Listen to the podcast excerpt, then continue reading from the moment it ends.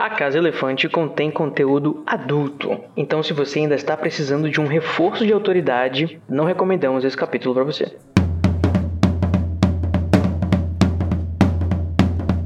Olá, sejam bem-vindos à Casa Elefante. Puxa sua vassoura, ou veste um chapéu de leão e vem discutir a obra de J.K. Rowling capítulo a capítulo com a gente. Hoje, o 19 capítulo de Harry Potter e a Ordem da Fênix, o Leão e a Cobra.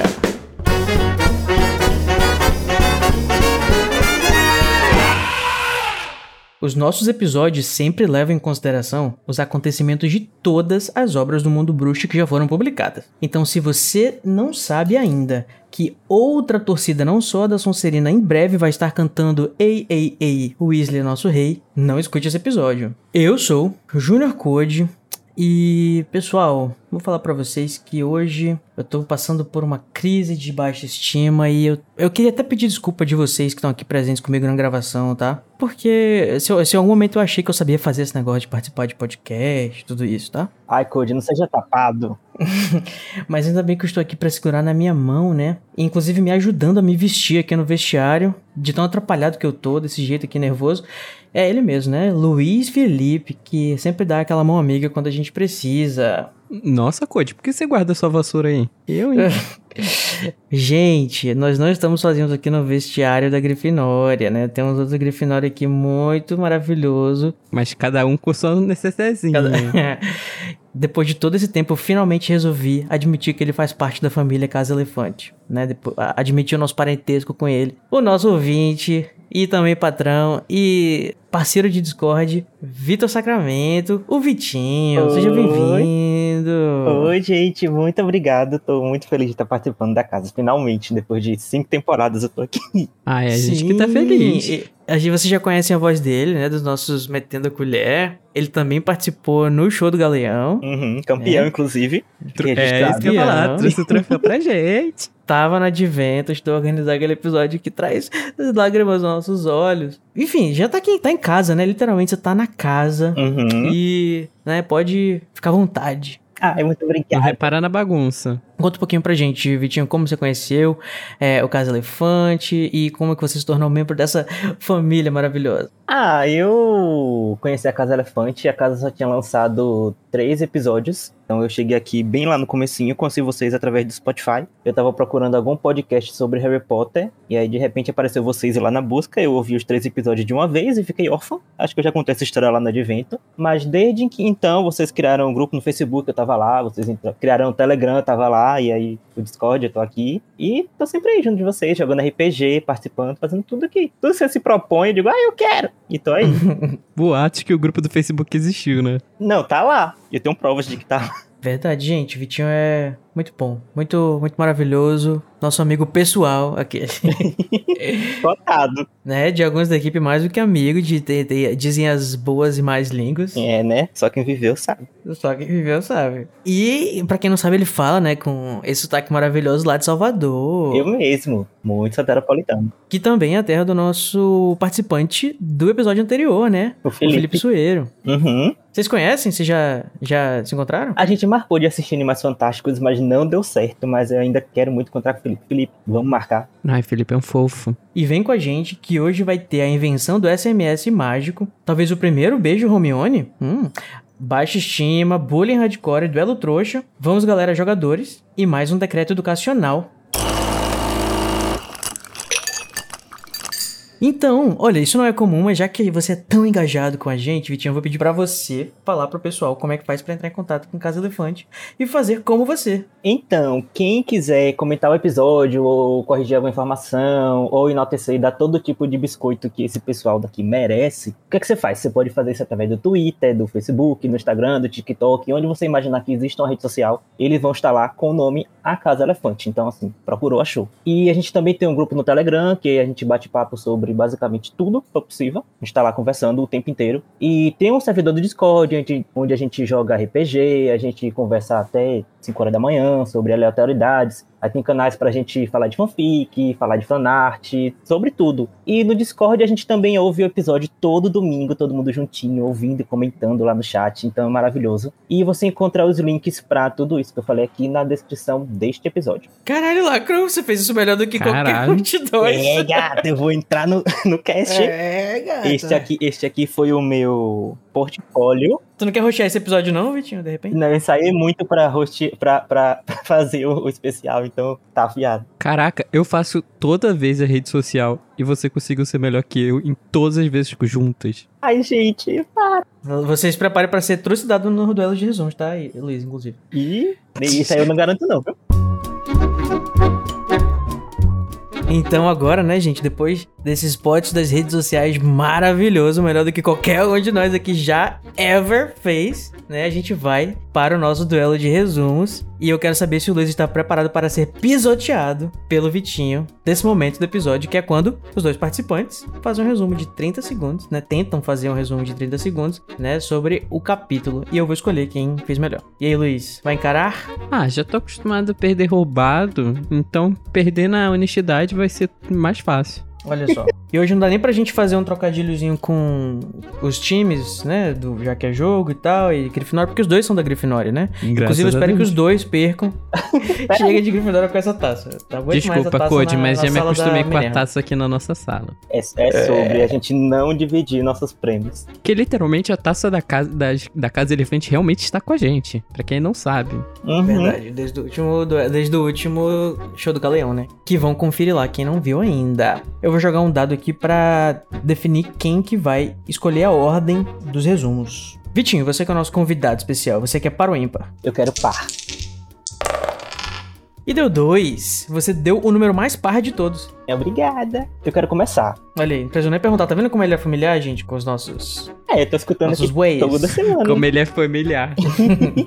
então tá, você vai querer começar, você vai querer mostrar pro Luiz como é que se faz. Então a gente vai tentar não. Não se sair tão mal assim, né? Meu Deus. Ah, tá bom que eu já começo aceitando a derrota. Ô, Luiz. Olha aí, tadinho do, do uh, Luiz Weasley hoje, né? Ele assumiu a personalidade. Vitinho Sacramento, você vai tentar fazer o um resumo de 30 segundos do capítulo O Leão e a Cobra em 3, 2, 1, já! Então, Harry ele tá todo felizinho lá com as alas da D que estão funcionando, aí Hermione cria as, mo as moedas lá, né, com o feitiço Proteu.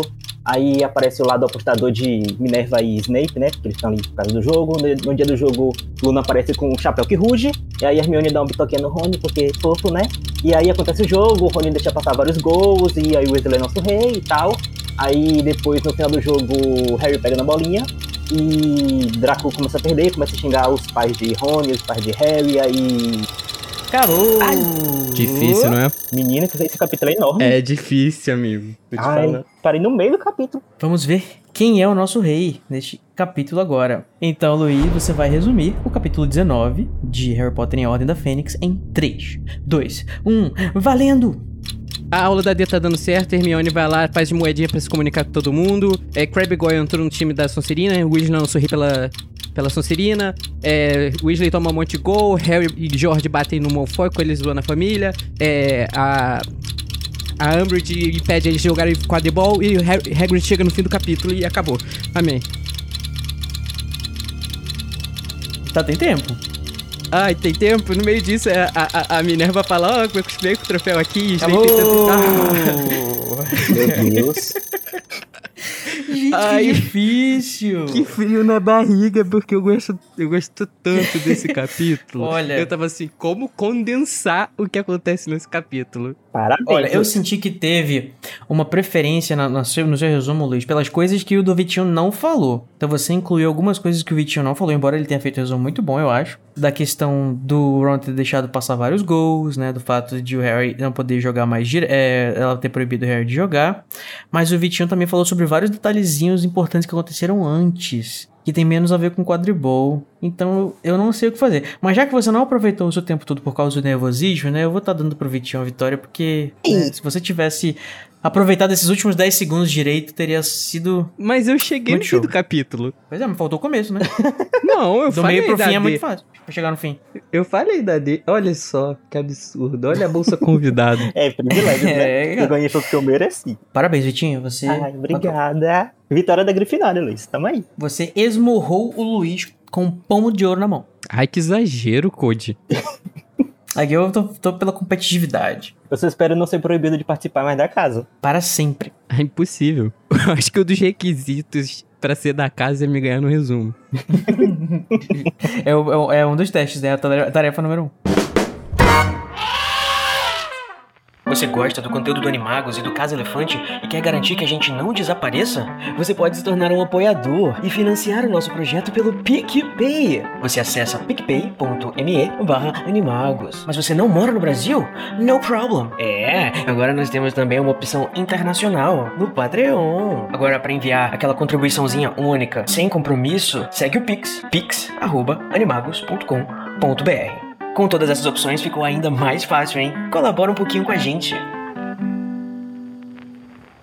Hermione inventa uma forma de os membros da Armada saberem quando será a próxima reunião. O time de quadribol da Grifinória começa sua temporada com uma vitória contra a Sonserina, apesar de Ron ter ficado tão nervoso que não jogou nada bem, ainda com Sonserinos cantando uma música zombando do seu desempenho. Logo após a partida, Draco Malfoy insulta e provoca Fred, George e Harry. Harry e George o atacam, mas todos os três têm suas vassouras confiscadas e são banidos por toda a vida por Umbridge. Naquela noite, eles descobrem que Hagrid voltou. E começamos então né, a nossa discussão a partir do tema que será proposto agora pelo vencedor desta partida, ou melhor, deste duelo, que é ele mesmo, Vitor Sacramento. Por onde você quer começar? Você pensou nisso daí já? O que que tá coçando na sua cabecinha pra conversar? Eu fico tão nervoso pra fazer os resumos que eu esqueço de pensar por onde eu quero começar. Então ainda bem que você não ganha, né, amigo? É. Na minha cabeça vocês têm isso pronto antes de, gra- de gravar. Não, que é espontâneo, é ao vivo, cara. Ai, que tudo. Nada combinado, não. Então, eu queria começar com como esse capítulo, ele, apesar de- dos apesares, ele fala sobre um jogo de quadribol. Eu queria falar sobre o nervosismo que né, nesse capítulo Rony tá sentindo, mas todos é, Harry sentiu, acho que Gina deve ter sentido também aquele nervosismo antes do jogo. Então, assim, Rony não consegue tomar café direito. A gente percebe lá na Pedra Filosofal que Harry também não consegue tomar café. Então, assim, acho que é uma coisa muito, muito, muito importante pra eles o jogo de quadribol, né? A, a, a partida em si, ganhar do Sucerino e tudo mais. Mas eles ficam muito nervosos, né? Na hora de começar, antes de começar o jogo. Ah, eu acho que isso é muito normal do esporte. Porque eu já competi em alguns esportes, assim como coach também. Aí tá acostumado. É uma sensação tipo, cara, meu Deus, como é que eu vou fazer pra conseguir ganhar? Como é que eu vou fazer? Será que eu sou capaz? Porque eu não acho que eu sou capaz. Meu Deus, como é que eu vou fazer? E a gente Nossa, fica com uma angústia, assim, é bizarro. Eu lembro de Uhum. uma vez que eu fui jogar basquete contra um, um time rival nosso aqui lá dos. Eu não vou falar o nome do colégio, que eu acho que não é legal. Eu lembro de acordar naquele dia. Eu Foi tinha jogar contra a pro- Sonserina. é, fui jogar contra a Sonserina. Aí eu acordei naquele dia. Pra tomar café foi difícil, que eu fiquei, meu Deus, meu Deus, como é que eu vou fazer? Meu Deus, quais são as táticas que eu vou ter que aceitar? Meu Deus, o que, que o técnico falou mesmo que a gente tem que fazer? Meu Deus, eu vou surtar. E aí na hora de jogar foi pior ainda. Eu entrei em quadra, tipo, meu Deus, eu tô em quadra. Meu Deus, que tortura. então, eu só fico. Assim, quando eu vou fazer. Quando eu vou participar de esportes em geral. Assim, não, pratiquei poucos esportes. É, tipo, competitivos, muito assim, mas eu ficava muito nervoso antes de lutar. Ah, eu Quando eu ia fazer, tipo, antes de lutar, nossa, meu Deus do céu, eu vi um negócio assim, porque tem toda aquela questão da, da desmoralização, do, Sim, porque- do, do poder se machucar de fato. Aham, e acho que, acho que o que mais dava medo não era nem a luta em si, mas era porque eu lutava karatê quando eu era mais jovem. E tipo assim, era perder na frente de todo mundo. Eu tinha muito isso de, meu Deus, tá todo mundo assistindo. Aí mas convidava a família, não sei quem, não sei quem, todo mundo pra ir ver. E se eu lutasse pra perder, Ave Maria era a pior vergonha que tinha. Quando, é, normalmente, às vezes, a gente vai jogar, por exemplo, eu como jogava basquete, joguei futebol. Tem muito negócio da, daquele dirty talk, né? Que a gente chega e o cara vai começar a falar merda pra você, aí você vai começar a, a pegar a pilha e, cara, é- você fica mais nervoso ainda, tipo, eu tenho que mostrar que eu sou bom, eu tenho que ganhar, vambora. E dá um nervosismo que é horroroso também. Agora, eu não sei porque eu nunca joguei esportes assim em time, mas acho que acho que você perder em time deve ser mais tranquilo do que você perder individual. Hum, Dá pra pelo Depende, menos culpar as outras pessoas, né? depende, você, perde, depende. você perde com todo mundo ali, será?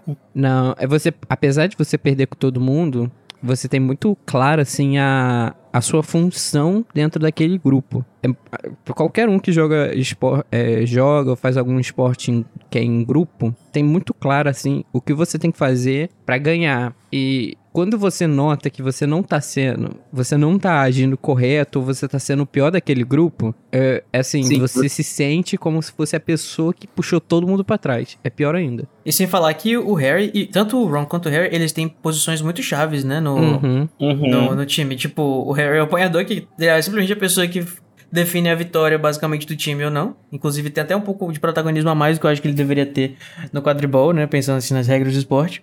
Mas. E o Ron, tipo, é o goleiro, né? Tipo assim, o que passa por ele é. Tecnicamente, ele tá ali para salvar o time, né? E não para ser responsabilizado quando é, o, o, a bola passar. Só que a gente, né, vai sempre chamar o goleiro de frango, essas coisas, quando né, os, os, outros jogadores não fizeram o trabalho dele direito. Ou até fizeram, né, mas aí o outro time foi melhor, de repente tava mais estratégia. Mas esse negócio de entrar na cabeça da pessoa e desmoralizar e tudo mais é uma coisa que a gente trabalha bastante também, né, é, é na luta, porque é, a gente, nós somos, eu acho que a gente trabalha muito como reação instintiva, ainda mais quando a gente tá com a adrenalina lá em cima, né, nessas preparações pra, pra competição. Então, tipo, se alguma coisa te desmoraliza, rapidinho você fica desestabilizado e isso faz você perder o foco. E você vai agir de forma mais instintiva. Às vezes isso é bom, às vezes é ruim. Porque se você né, tá agindo mais por instinto, você perde o foco e a estratégia. Então é, é, é esse negócio que a, que a Sonserina faz de tentar entrar na cabeça do Ron. Acho que o Draco sabe é, nesse, nesse caso, ele é um bom bully, né? Assim, no sentido de. Ele sabe exatamente o que, que desestabiliza o Ron. Uma das poucas vezes, e, inclusive. E ele percebe, porque ele também estava acompanhando os. Os. Os treinos. Os treinos. Ele sabe que o Ron mostrava. Ele era assim: se ele tivesse pegado o frango, logo, logo ele ia. Tipo, as próximas vezes iam ser muito ruins, né? Ele, ele trabalha muito em cima da, da própria segurança dele, assim. É, né? Se ele estiver é, fazendo boas defesas, ele vai continuar com a, com a confiança lá em cima. Então ele é totalmente é, guiado pela confiança dele. Então, se ele tirar a confiança do no começo do jogo, ele consegue, tanto é que conseguiu, né? É, ele, o, o Draco ele realmente faz boas leituras das pessoas. Tanto que ele sabe bater onde é que dói. É, tanto é que quando ele consegue também tirar o Harry do sério, mas cedo ele também ele consegue ir no, na ferida do Harry, né? Ele é, vai, tipo, ele, ele tá no limite. Não, ele acha ali ele passa do limite até. Seria algo que é um. Ele, o que ele falou foi um absurdo para começar. Foi sem tamanho. E, assim, é uma pessoa, não só é a mãe do Harry, mas também é uma pessoa importante historicamente pro mundo bruxo. Então ele, tipo, ele foi numa ferida absurda, que não seria só pro Harry, é uma ferida do mundo bruxo. Ele, ele vai àquele ponto, ele passa da linha. Assim como as meninas disseram quando ele faz bullying com o Neville, ele ele vai ter um avanço, assim, uma melhora, ele tem um upgrade no bullying dele. Ele tá extra malvado, eu acho, nesse, é. nesse livro. É, se a gente for comparar, tipo, ele sempre foi um cuzão, né? Mas acho que nesse aqui tá ficando cada vez mais difícil ver a redenção pro menino Malfoy, né? É, porque eu acho que à medida que ele vai crescendo, ele tá, ele tá se sentindo mais poderoso. E até com a volta do Voldemort no último livro, e, tipo assim, não aconteceu nenhuma punição, por exemplo, pelo pai dele estar é, tá lá presente, então, tipo assim, Impunidade. agora eu tô podendo. Exatamente. E ele vai estar totalmente desmoralizado no próximo livro, né? Quando o pai dele estiver preso. Então talvez realmente esse negócio dessa sensação, tipo, do pai dele voltar meio que a ter um status e talvez isso transmita para ele uma segurança, alguma coisa, né? Que faz ele. E a total impunidade, né? A gente não pode esquecer que. É, assim, inclusive é mencionado nesse capítulo que o Snape, tipo assim, aparece às vezes incentivar essa impunidade, né? O, o... Nossa, depois do que acontece no final do jogo, é, depois de ter ouvido 14 testemunhas, o Snape, tipo, faz vista grossa e resolve não punir ninguém da Sonserina. A punição é escrever palavras. Inclusive, depois a gente vai chegar nesse tópico, né? Mas eu queria saber, já deixar aqui, que é que vocês acham que quando toda vez que alguém fala que a Umbridge colocou a pessoa para fazer frases, se a Umbridge tá usando a pena dela? Eu acho, acho não para toda pessoa, porque se ela fizer isso com a pessoa errada, ela vai ser denunciada. E ela não quer isso. Não, eu acho que ela só fez com o Harry mesmo. Porque é, era também. a pessoa que ela tava ali para atacar. Então eu acho que ela não teria nem motivos para fazer isso com outro aluno. Mas só porque toda vez que eu vejo esse, essa frase, né, tipo, fazer frases, escrever frases, dá um gatilhozinho assim de, tipo, parece que é uma coisa boba, mas que pro Harry significa tortura literal, né? Uhum. É pro... nesse, nesse livro, mas se a gente para pensar da última vez ele teve que escrever coisas, mas era coisa do Lockhart, né? Não era um- algo que ficasse na mão dele, sabe? É uma forma de detenção que é reutilizada. É recorrente, né? É, é até acho que até uma forma de detenção normal é, entre colégios. Sim, o e falando sobre impunidade, né, da Sonserina, tipo, é incrível que como que o tipo assim,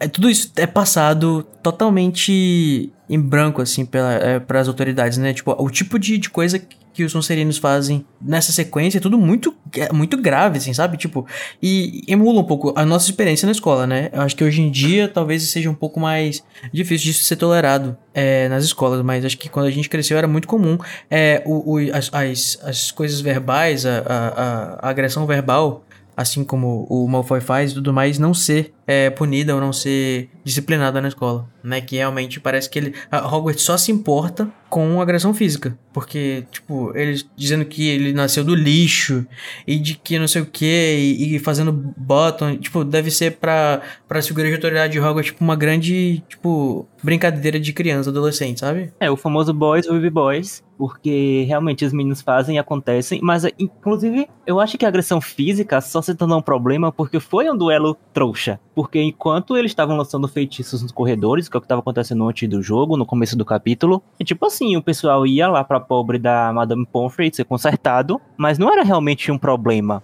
É, é verdade, é sempre quando eles fazem esse tipo de brincadeira, tipo, ah, olha só, essas crianças marotas, caramba, hein, catatimbas. Olha, eu peguei essa Não, eu palavra acho aí que ar, depende. Eu acho que depende do alvo. Não necessariamente se é mágico ou não a, a, a luta. Porque, por exemplo, quando é o. Isso eu tô dizendo, tipo, quando é o pessoal da Sonserina que quem é responsável de fazer as punições é o Snape, tipo, é. né? Como é que é o, a, a- o ditado. o- a expressão da feijoada? É. Não, não. Eu esqueci. eu só lembro da palavra Não, feijoada. é só, não acontece nada feijoada? Nada acontece Ah, tá, peraí. feijoada. É, nada acontece feijoada.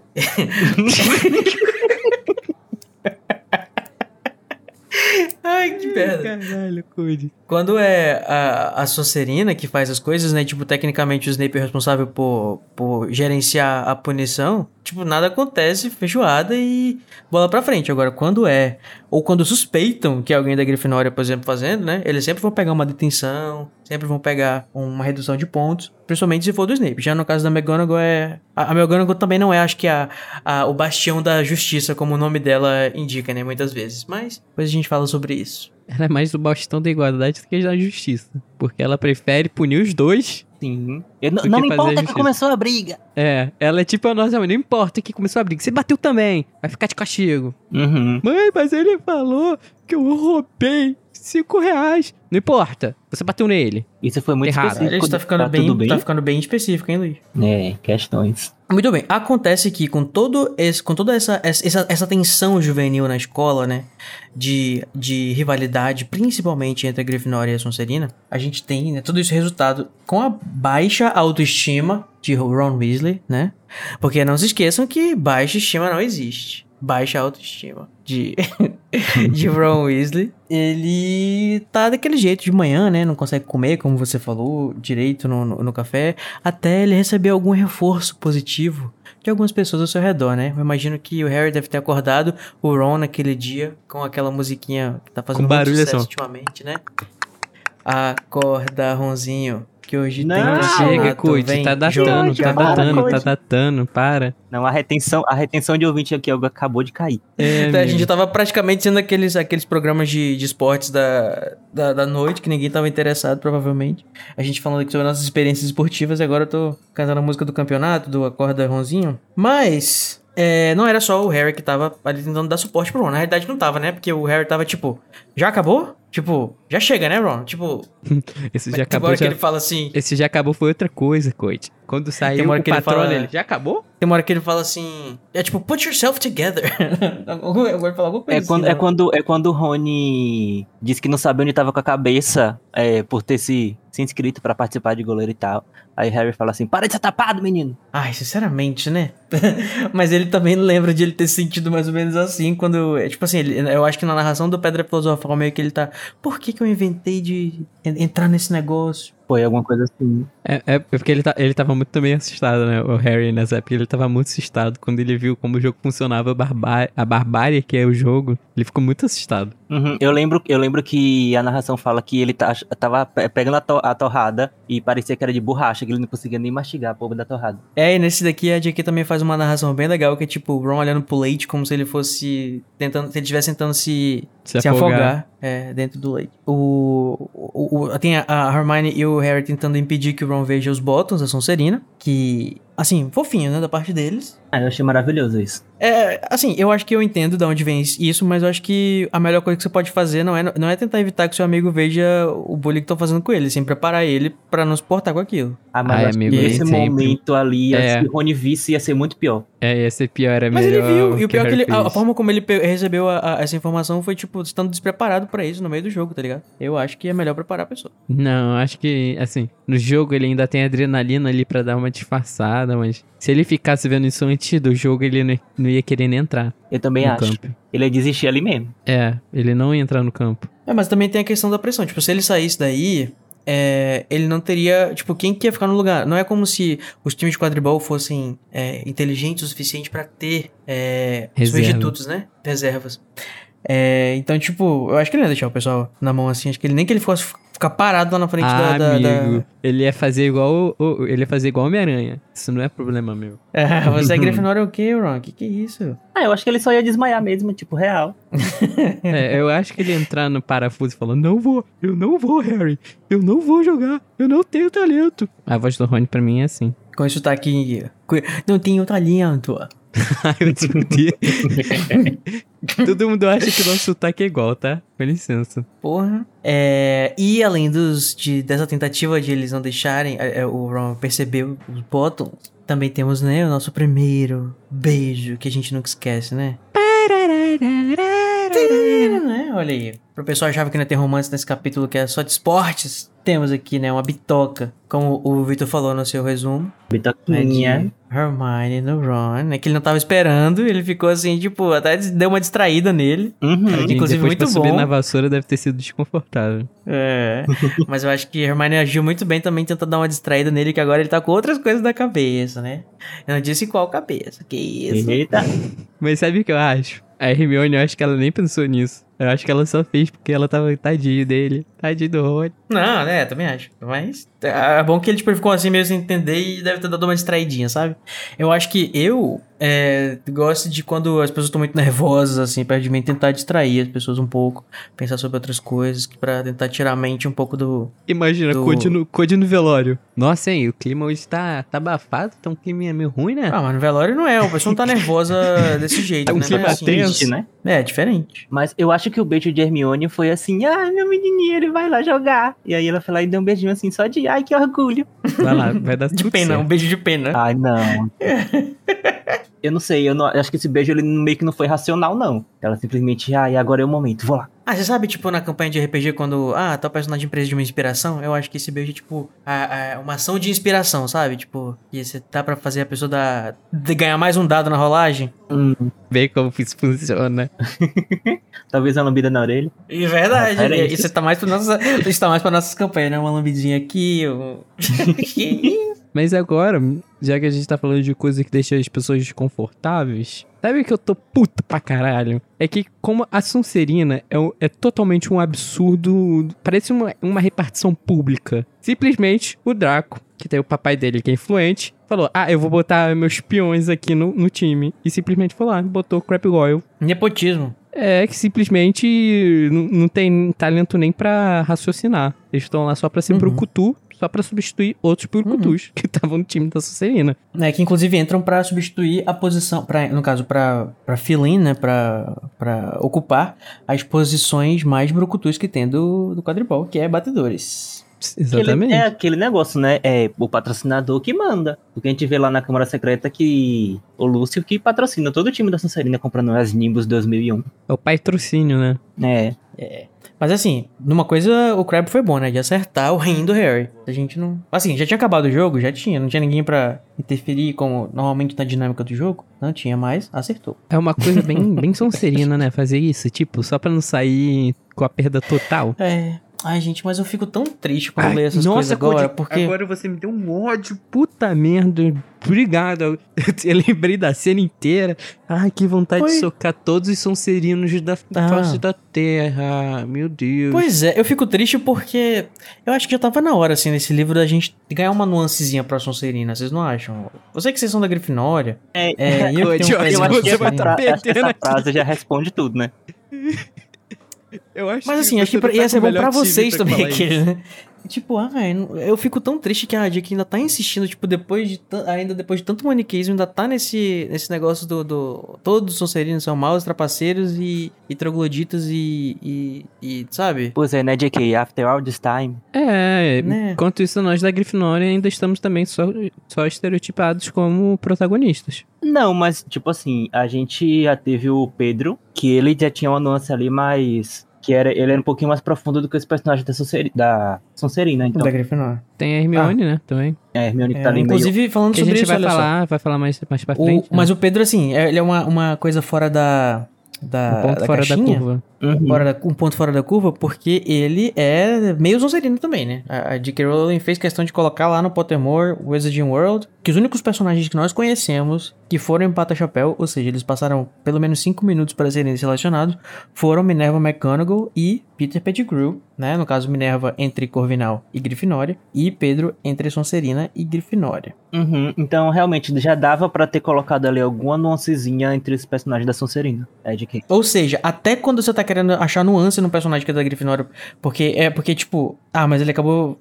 A, a, a coisa que faz a nuance dele é ele ser mais malvado porque ele também é metade Sonserina, entendeu? Uhum. Ou seja, acaba que vira, continua maniqueísta, assim, sabe? Eu acho que no, no, no fim das contas a, a, a que ela meio que tenta dar uma redimida nessa ideia da Sonserina como se fosse uma coisa que ainda vai ser trabalhada. Tipo assim, é importante que as pessoas em Hogwarts agora comecem a ter essa mentalidade para que a Sonserina possa ser alguma coisa melhor. Porque, tipo, até agora a única pessoa que presta que a gente conhece da Sonserina, só que a gente não sabe ainda, é o Snape. Uhum. É, mas sabe o que acontece?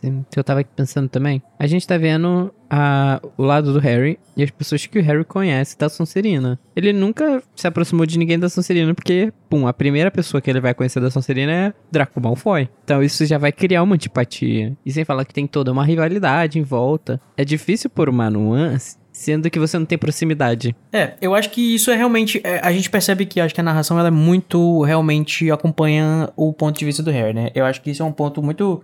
é, que reforça muito esse argumento. Em, em várias coisas, né? Tipo, o Harry de fato é a nossa janela pra enxergar o mundo ao redor dele. E é- é- eu acho bem, bem pertinente esse argumento. Mas ainda tenho o desejo de que eu gostaria que tivesse pelo menos alguma. Nem que fosse um. Não sei, ó. um- qualquer um, um pedacinho, sabe, de, de, de, de bondade. Ou, ou. Não precisava nem ser uma pessoa santa, mas alguém que tivesse alguma nossa Sonserina que a gente pudesse acompanhar. Não tem um. Não tem, porque a gente percebe que a escola inteira odeia a Sonserina. Então, assim, não é somente o problema do Harry. Você percebe todos os alunos de Hogwarts falando mal dos alunos da Sonserina. Então não é uma coisa assim de, ah, tem uma galera que não se bate com a outra, mas tem outra galera que já conversa e tal. É tipo assim, Sonser- Sonserina versus todos. Eu nunca pensei que eu estaria defendendo Sonserina num episódio de alguma coisa. Você não está Mas sabe que defendendo, isso também você pode está querer dizer que- comentando, amigo. É, tá pro- a gente tá. Como exatamente. Porque olha só, eu acho que também você levantou um ponto que eu achei legal aqui, que é que- pensar que de repente isso pode ser uma mensagem pra dizer que tipo, é, o quanto as pessoas se identificam com aquele lado que elas são estigmatizadas, né, ou, ou- ou classificadas, né, aquilo pode fazer as pessoas serem se tornarem essa Um homem é fruto do é, meio, né? essa caricatura. É literalmente vestir a camisa, né? É, tipo, a primeira informação que a gente tem sobre a Sonserina basicamente é que, tipo, a maioria dos bruxos do- das, das trevas vieram dali. Mas sabe quem É. falava isso? Paulo Freire. o homem é fruto do meio. Ah, tá. Achava que era que todo mundo que veio, todos os bruxos da Sonserina. A lição da sociologia. Inclusive, outra coisa, Luiz, que Paulo Freire dizia bastante, você sabe qual era? O quê? Meu Deus. Meu Deus, não. Era Ei, ei, ei, Weasley é nosso rei. E eu amo que a, a narração, quando a gente tá lendo, né? Tipo, a gente vai ficando nervoso e com raiva conforme eu acho que o Ron vai, vai intensificando essa, esse sentimento, né? Eu acho que a, a narração é meio que quase uma montagem paralela, assim, sabe? Tipo, de, de cinema. Que você vê, tipo, o personagem fazendo uma coisa e alguma coisa influenciando ele. Aí o personagem fazendo uma coisa e a coisa influenciando ele. E aquele negócio vai escalando, vai escalando, vai escalando. E o negócio lá de que o Weasley nasceu no lixo. Tipo, e aí ele vai começando a perder as, a- as bolas. ele começa a perder os gols. E no final das contas, você já tá muito puto com, com, com o pessoal da Sonserina. E aí no final das contas, tipo, é um- tem uma catarse desgraçada que é, né, a briga que acontece lá embaixo. A gente vai crescendo junto. Eu acho isso muito, muito pontual. É, eu acho que também a, a narração, com, com os erros do, do Rony, parece que eles vão ganhando. A a Sonserina também vai ganhando força. Sim. Pra ir mais e mais, que aquilo tá dando certo. Então vai, Uhum. mais, mais, mais. Até o momento que você fica, caralho. Não, e o que eu acho legal também é que na escrita você tem primeiro os versos completos, e aí você tem as ações de Rony, e chega um momento que você vê uma ação e vê um lá nosso rei. Aí ele erra de novo, você vê o lá nosso rei de novo. É, na minha cabeça, quando tava lendo, eu tava lendo mais alto. Tipo, eles estavam gritando mais alto na minha Uhum. cabeça. E realmente, quando você vai ficando tão estressado lendo aquilo ali, que pra mim, no final, aquela briga foi a única resposta possível que podia acontecer. Nossa, e você lê com uma agonia, tipo, "Ah, caralho, que inferno. Essa Sonserina, que ódio. Porque você realmente espera que em algum momento o Rony vá reagir. Ele não reage, ele continua comendo aquela pilha ali. E, e as coisas só vão piorando, só vão piorando até que, que Harry consegue pegar o pomo. Mas assim, ele vai comendo aquela pilha e vai sofrendo cada vez mais. E cada vez que ele Uhum. sofre, a gente sofre junto com aquela frase. É muito. E pela primeira vez, aliás, no, no, no, no- jogo, acho que do segundo ano, eles também estavam muito pertinho, né, Pra pegar o pomo. Mas dessa vez ele tava tão próximo do Malfoy pra pegar o pomo que a, a mão do Malfoy pegou a mão do Harry por cima do pomo. Uhum. né? A foi assim que diz que, tipo, começou o nosso chip. Né? Olha aí. Take Esse my hand, Harry. Esse tipo aí eu nunca tive, não.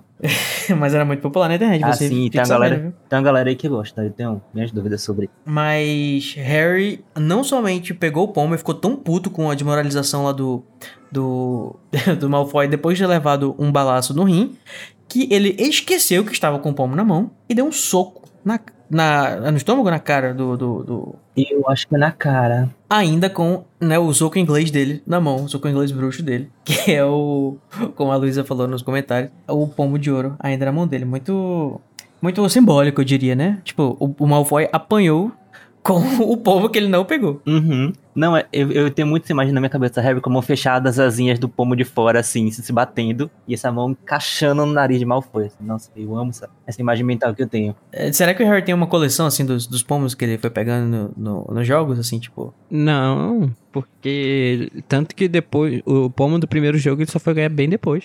É verdade, é verdade. Eu acho que volta pra escola. É, é, eu acho que foi aquele negócio do tipo, ninguém viu, levei sem querer. Eles devem ter, tipo, tudo fica, deve ficar categorizado dentro de uma caixinha lá no depósito deles, né? Alguma coisa assim, porque o Dumbledore sabe exatamente qual foi o pomo que o Harry pegou no primeiro jogo dele do... Ou ele guardou, né? Como lembrança. Eu acho que ele deve ter guardado como tipo. Eu acho que. ah, sabe acho que o pai quando se trata orgulhoso? É, eu acho que quando se trata de Harry, tem, tem um, um armáriozinho assim, separado. Dumbledore deve ter lá. Coisas do Harry. Creepy. Sabe, sabe, sabe quando o pai guarda, quando o pai e a mãe guardam nossas provinhas assim? Deve ter um armáriozinho lá no, no escritório de Dumbledore. Ou às vezes também nem tava com ele, às vezes podia estar com a Minerva, né? Porque a Minerva podia guardar o pomo, tipo, ah, nosso, enfim, voltamos a ganhar a, a, no quadribol. Obrigado, É um Harry. pomo simbólico, né? Um pomo É. significante. Tem muita importância aquele pomo. É, vocês perceberam que sempre o primeiro jogo da temporada é da Grifinória contra a Sonserina? Em todos os livros. Eu nunca tinha reparado. O primeiro jogo é sempre da, da, da Grifinória contra a Sonserina. Existe uma sequência, aparentemente, é, de jogos em todos os anos, que é, meio que segue a, a, a sequência. A primeira vai ser Grifinória e Sonserina, depois vai ser é, Corvinal e Lufa-Lufa, aí depois tem, tipo, Corvinal e Sonserina, Grifinória e Lufa-Lufa. Nossa, então são. É, é feito de chaves igual a, a, a Copa Internacional, né? Que é o, o time que. O time da América, time da. Se não me engano, time da América contra o time da Ásia. E um time da Europa, time da África, um negócio assim. É, só que como são menos, são poucos jogos, é, times, né, são só quatro, aí eles, Uhum. tipo, sempre são, é, sempre é, mesma aquele, né, chave. tipo, não é uma- um sorteio dentro de um grupo. É, não, isso que sempre a talvez mesma deve... chave. Se não me... O Mundial, Ah. eles, se eu não me engano, é sempre a mesma chave. Ah, então o time sempre vai jogar com um, um país, É, sempre, se não me engano, sempre é sempre o time com... da América contra o time da Ásia. Não, pois é, mas ainda assim, tá vendo, existe, uma, existe times diferentes dentro do grupo, da América, e times diferentes dentro do grupo da Ásia. Ah, sim, um porque teve um campeonato, né, pra Pois é. chegar a ser É isso que eu tô a dizendo. Libertadores. Não, mas eu só tô comparando a formação de, de chaves, que é fixa. Eu acho que esse, essa rivalidade entre a, a, a Grifinória e a Sonserina também pode ter um pouco como justificativa, né? Uma das.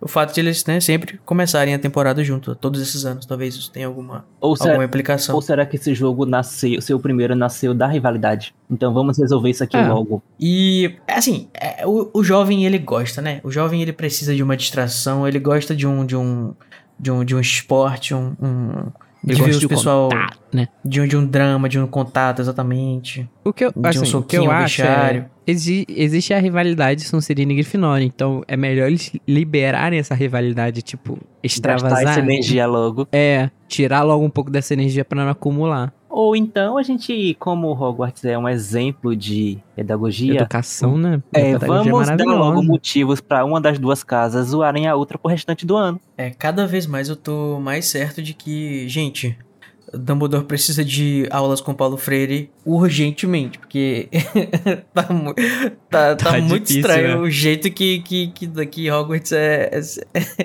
Mas assim, é pra ser porque é legal ser assim, né? Mas. Sabe o que é mais estranho sobre o quadribol e Hogwarts? Além de ter toda essa chave fechada, é mostrado pra gente que os meninos não podem entrar no quarto das meninas, certo? Sim. Mas aparentemente, no vestiário é foda-se. É. No vestiário ninguém se vestiário- importa, é. Do nada, né? A gente lendo aqui o Ron morto de nervoso, sem conseguir se vestir. E aí uma, aquela- uma mãozinha aparece na narração ajudando ele a se vestir, que é o quê? De uma colega, né? É menina do time, a, a, a Lisa Spinnet, né? Eu acho que sim. E aí a gente fica, ué, mas só tem um vestiário e os meninos e meninas se vestem junto? Olha aí a hipocrisinha. Mas eu fiquei pensando sobre isso, porque eu imagino que eles não vão tirar toda a roupa pra vestir o, o- o- as roupas de, de quadribol, né? Tipo, seria só a capa colorida, e eles estão com a camisa, um short por baixo, talvez. E é diferente pode de você entrar no quarto, né? Porque no quarto tem, tem funções específicas. E no vestiário tá ali todo mundo e tudo mais. Eu acho que talvez tenha esse paninho pra passar. Mas é, é, eu acho- que um vestiário de sexo é mais aceitável do que a separação dos quartos pra meninos e meninas. Ai, gente, sabe o que eu acho? Falta privacidade em Hogwarts, assim. Você pode fazer um feitiço mágico de expansão ali, fazer um banheiro com um quartinho pra cada um, olha só. Faz um biombo. É, pô, faz, pega um banheiro, sabe um banheiro desses de, de carnaval? um banheiro químico. Meu Um banheiro químico? Faz um banheiro uma químico tenda, mágico. Uma tenda você, química. É, que você entra no banheiro químico, vai ter simplesmente vários, vários armários com vários biombozinhos pra cada um tomar seu, sua ducha e trocar de roupa. Mas pode ser que tenha também, a gente não tem essa descrição. É, Então, talvez essa, essa, essa ajuda dele é de colocar, tipo, as proteções, né? Depois que ele já tava vestido, uhum, na área comum, vamos dizer assim, do vestiário. Sim. Ou às vezes essa ajuda, ela tava vestindo ele e vai fazendo outra coisa, a gente não sabe. A gente É, não sabe, pode ser que ela é tenha bom para entrado o no moral. dele. Fica aí o questionamento. Mas acho que se fosse alguma coisa assim, a narração tinha dado um pouco mais de ênfase, né? Ia ser uma coisa assim, amistosa. É, e também a gente, assim, talvez ache um pouco estranho, porque eu não consigo pensar em nenhum esporte é, que a gente tenha, do- é, é, tipo, pessoas dos dois gêneros, né? É, eu conheço um juntos. bom, que é, que é que dá banheiro, assim, você leva sua, sua mochilinha, você leva sua, cada um com sua própria tinha necessaire. que estar no capítulo que tivesse a Meu menção, Deus. o banheiro dos campeões. É por isso que você tava tão empolgado pra. Fala a verdade, Luiz. É, ué. Você passou a noite toda esperando por isso, né, Luiz? A gente sabe. Passou a noite, Noite a inteira? Eu tô a esperando noite pra inteira gente com a gravar necessaire isso. dele apostos. Eu tô esperando pra gente gravar isso há uma semana, que eu tô animado pra gravar isso já. É, quem tá nos bastidores sabe o, o sacrifício que foi pra sair esse episódio. Foi. E também tem a questão de que a gente não tem aqui é, o costume de ter esses internatos, né? Essas escolas que todo mundo passa o tempo todo junto. E pra, tipo, ter uma noção de como é que é essa dinâmica de, de tipo, depois do esporte, se trocar ou coisas assim. Talvez hoje em dia com a criançada, né? Que tá mais nessa, nessa vibe de... A juventude. a juventude, que é nessa vibe de escola tempo integral, convive mais tempo com coleguinha, e também que hoje acho que tem menos paradigmas sobre isso, talvez seja mais normalizado, não sei. Talvez. E tem uma coisa também que eu acabei de lembrar, que teve uma época que eu fazia teatro. E a gente tinha muito costume de trocar de roupa todo mundo na frente de todo mundo. A gente tinha essa, essa certa intimidade. Então talvez é, o pessoal, por ser um time, né, eles passam muito tempo juntos, talvez também não tenha um grande problema eles trocarem de roupa assim na frente um dos outros. Eu não tenho muito esse desprendimento moral, não. Eu raramente fico até sem camisa. Ah, e é você que tava querendo ir pro banheirão dos campeões. Olha só. Você que Olha não só, tira nem a camisa perto das pessoas. Mas a gente Ah, desliga a luz. poupa, é só a gente desliga a luz e dá tudo certo. Mas enfim, galera, altas expectativas pra esse jogo, né? Não somente da parte dos jogadores, como também de todo o corpo escolar e principalmente dos professores-chefe das casas que estão... Casa de apostas de Hogwarts estava pegando fogo. Simplesmente a McGonagall tava endoidada e Snape também. O, Snape foi tão filha da puta que ele simplesmente tava lá é, marcando todo, todo o tempo possível o campo pra Sonserina. Enquanto isso, Né, a. McGonagall também, com aquele espírito que a gente sabe que ela tem já desde o primeiro livro de, tipo, querer ganhar, ela chega pros meninos, assim, sem botar pressão nenhuma, chegando, ó, sabe essa, essa, essa taça? Costumei estar aqui, hein? Eu espero que ela volte. É, é uma pegada assim, sem querer botar pressão, mas se perder, haverá consequências. Exatamente. Ela já tá aqui há dois anos, hein? Se ela sair daqui, eu não respondo por mim. Inclusive, esse momento que define o surgimento da teoria McGonagall apostadora. É porque, tipo, ela já tava... Ela sempre mostrou que ela era competitiva e tal, só que, tipo, isso começou a ficar mais recorrente, né? Então, o pessoal começou a prestar atenção nas apostas de McGonagall. Será que os outros diretores fazem isso também? Isso o quê? Apostas? Assim, essas apostas, né? Porque não aparece na narração. ah, mas isso É, é teoria, tá, gente? Ninguém É, sabe. gente, é. Isso aqui é Red É brincadeira. Assim, pra não botar dúvida de quanto que Minerva, né, se tornou essa grifinória competitiva que todos nós conhecemos. Apesar de ela já ter sido, como a gente falou algum tempo atrás, um motivo de dúvida quando ela foi, né, fez o chapéu parar por cinco minutos e deixar todo mundo na expectativa no seu salão, né, na sua seleção. Porque, né, ela é metade, ou quase metade, né, Corvinal, de acordo com os escritos de J.K. Rowling. Eu, acho, inclusive, que esse momento aqui, que a gente né, vai falar um pouquinho sobre a questão do, do Gene Pata Chapéu, que a Hermione não é, todo mundo diz que ela é, mas ela não é necessariamente, né? Como tá escrito lá no, no Pottermore, só o, o, o Pettigrew e a Minerva são. Mas a Hermione foi quase. É, quando ela é questionada sobre o fato de ela conseguir fazer um feitiço de nível tão avançado, ela estando no quinto ano, o aluno da Corvinal chega pra ela e fala assim: Como assim? Que você não é da Corvinal. Uma menina boa, inteligente assim que nem você. Perdendo tempo com esses grifinórios. É, e isso me leva a levantar várias questões. Uma delas é: será que a Corvinal tem muitos outros alunos assim que nem a Hermione que a gente não conhece? Porque a gente não tem nenhuma aula compartilhada, né, com a, com a Corvinal pela Grifinória. Que a Grifinória, por exemplo, ela só faz aula compartilhada com a Lufa, com a Lufa Lufa, Herbologia, e a Sonserina em Trato das Criaturas Mágicas e Poções. A gente não conhece nenhuma matéria em que há Corvinais. Assim, só vai ter isso depois no nível Newt, né? Ou seja, no sexto ano, que aí todo mundo, os melhores de cada turma vão estar na aula de poções, nas aulas que o Harry faz. Aí, se eu não me engano, acho que o Michael Corner, que inclusive é esse aluno que tá perguntando isso, ele vai estar na, na turma de Newt do, de poções no ano que vem, com os Slughorn. Mas enfim, isso faz eu me perguntar se realmente existem pessoas muito brilhantes, assim, na Corvinal que a gente não conhece, ou se isso é só, tipo, meio que a J.K. Rowling meio que ah, é, se dirigindo ao público, né, que tinha esse questionamento a esse ponto. Tipo assim, muita gente acho que tava perguntando, mas e aí? A Hermione é inteligente, como assim ela não é da Corvinal? Eu, é, eu acho que é um pouquinho dos dois. É, é aquilo, né, que você tava reclamando sobre faltar nuances pra Sonserina. Enquanto ela não faz isso pra Sonserina, ela tá fazendo isso pra outras casas. Eu também acho. Porque o questionamento tem, e de vez em quando o J.K. ela responde esses questionamentos assim no Uhum. meio do texto. Principalmente do meio pro final da saga. Então, assim, realmente devem ter a- a- alguns Hermiones lá na Corvinal, acho que não todos, porque a gente sabe que tem essas nuances, assim, dentre as casas, exceto a Sonserina, onde todo mundo não presta. Mas eu acho que, assim, devem ter algumas Hermiones lá, e assim como tem pessoas também muito inteligentes em outras casas, que não necessariamente tem todas a, tem a principal característica ser o, o gênio, no sentido de, de ser muito inteligente. A única que tem realmente uma característica que é, tipo, é muito quadrada, vamos assim dizer, é a Lufa-Lufa, porque é o resto. Então, é tipo, não é Sonserino, não é Grifinória, não é, não é, inteli- não é inteligente, nem muito corajoso. Hoje você vai ser cancelado. mas eu acho que tô brincando, mas eu acho que essa é a força da Lufa Lufa também, né? Tipo, o, o, o fato de ela ser aberta a todo mundo, como a educação tem que ser, né? Mas aí, depois de um tempo, acho que pra. pra porque pegava mal esse negócio de eles serem um resto, aí meio que criou-se os. os, os vamos dizer assim, os, as, as qualidades da Lufa-Lufa, que é a lealdade, a, é você, tipo, agir com ferocidade quando alguém que você ama está sendo, está sendo, como, sei lá, como, como o, o Texugo faz, alguma coisa assim.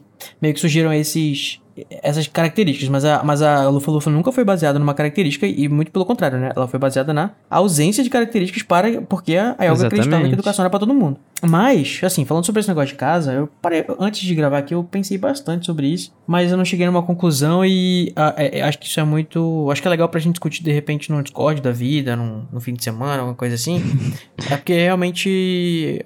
é, assim, os meus questionamentos basicamente são assim.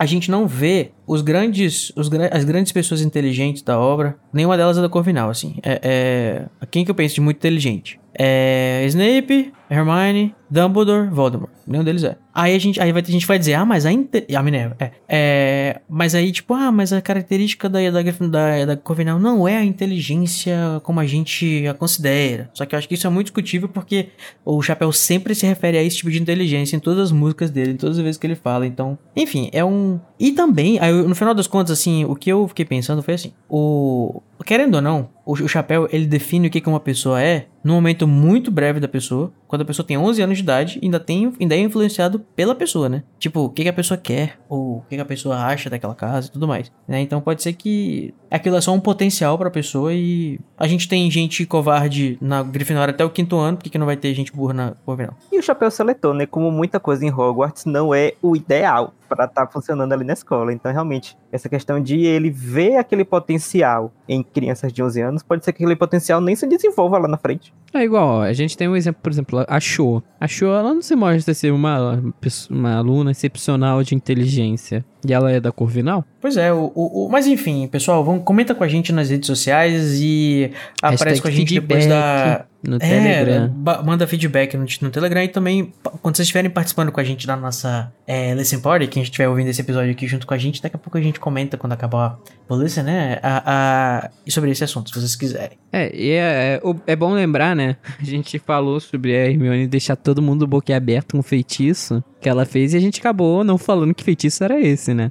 É, que simplesmente ela pegou, assim, uma inspiração num negócio muito ruim, que é a marca negra, e falou: Ok, vamos fazer uma versão legal da marca negra pra todo mundo, pra gente usar na, na armada. E Exatamente. ela. E Luiz, eu tô sentindo aqui um calorzinho dentro da minha calça. Ah, eu espero que seja o que eu estou Mas pensando, é- porque se for. Não, é, é aqui no bolso. É Ah, poxa. moeda. Ih, cuidado que pode ser a bateria do seu telefone ele pode explodir. que horror. É um Samsung Ela- Note? Não.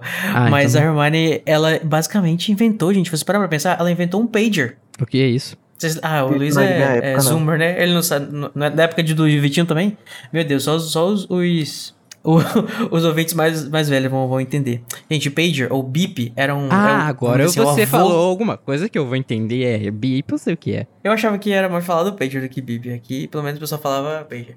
É, enfim, pra quem não sabe, ele é tipo um, o predecessor, né? O, o tataravô do celular. É aquele negocinho da Capitã Marvel que ela usa no filme que o Samuel Jackson chama ela. Pra isso que serve cultura pop, querido.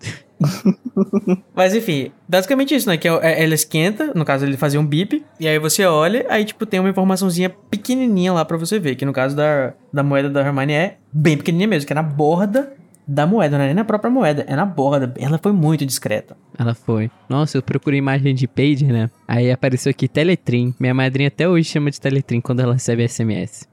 Pior que não é brincadeira. CBS. Pois é, vocês lembram, inclusive, Victor, numa campanha de RPG que foi usado esse, esse conceito? Verdade.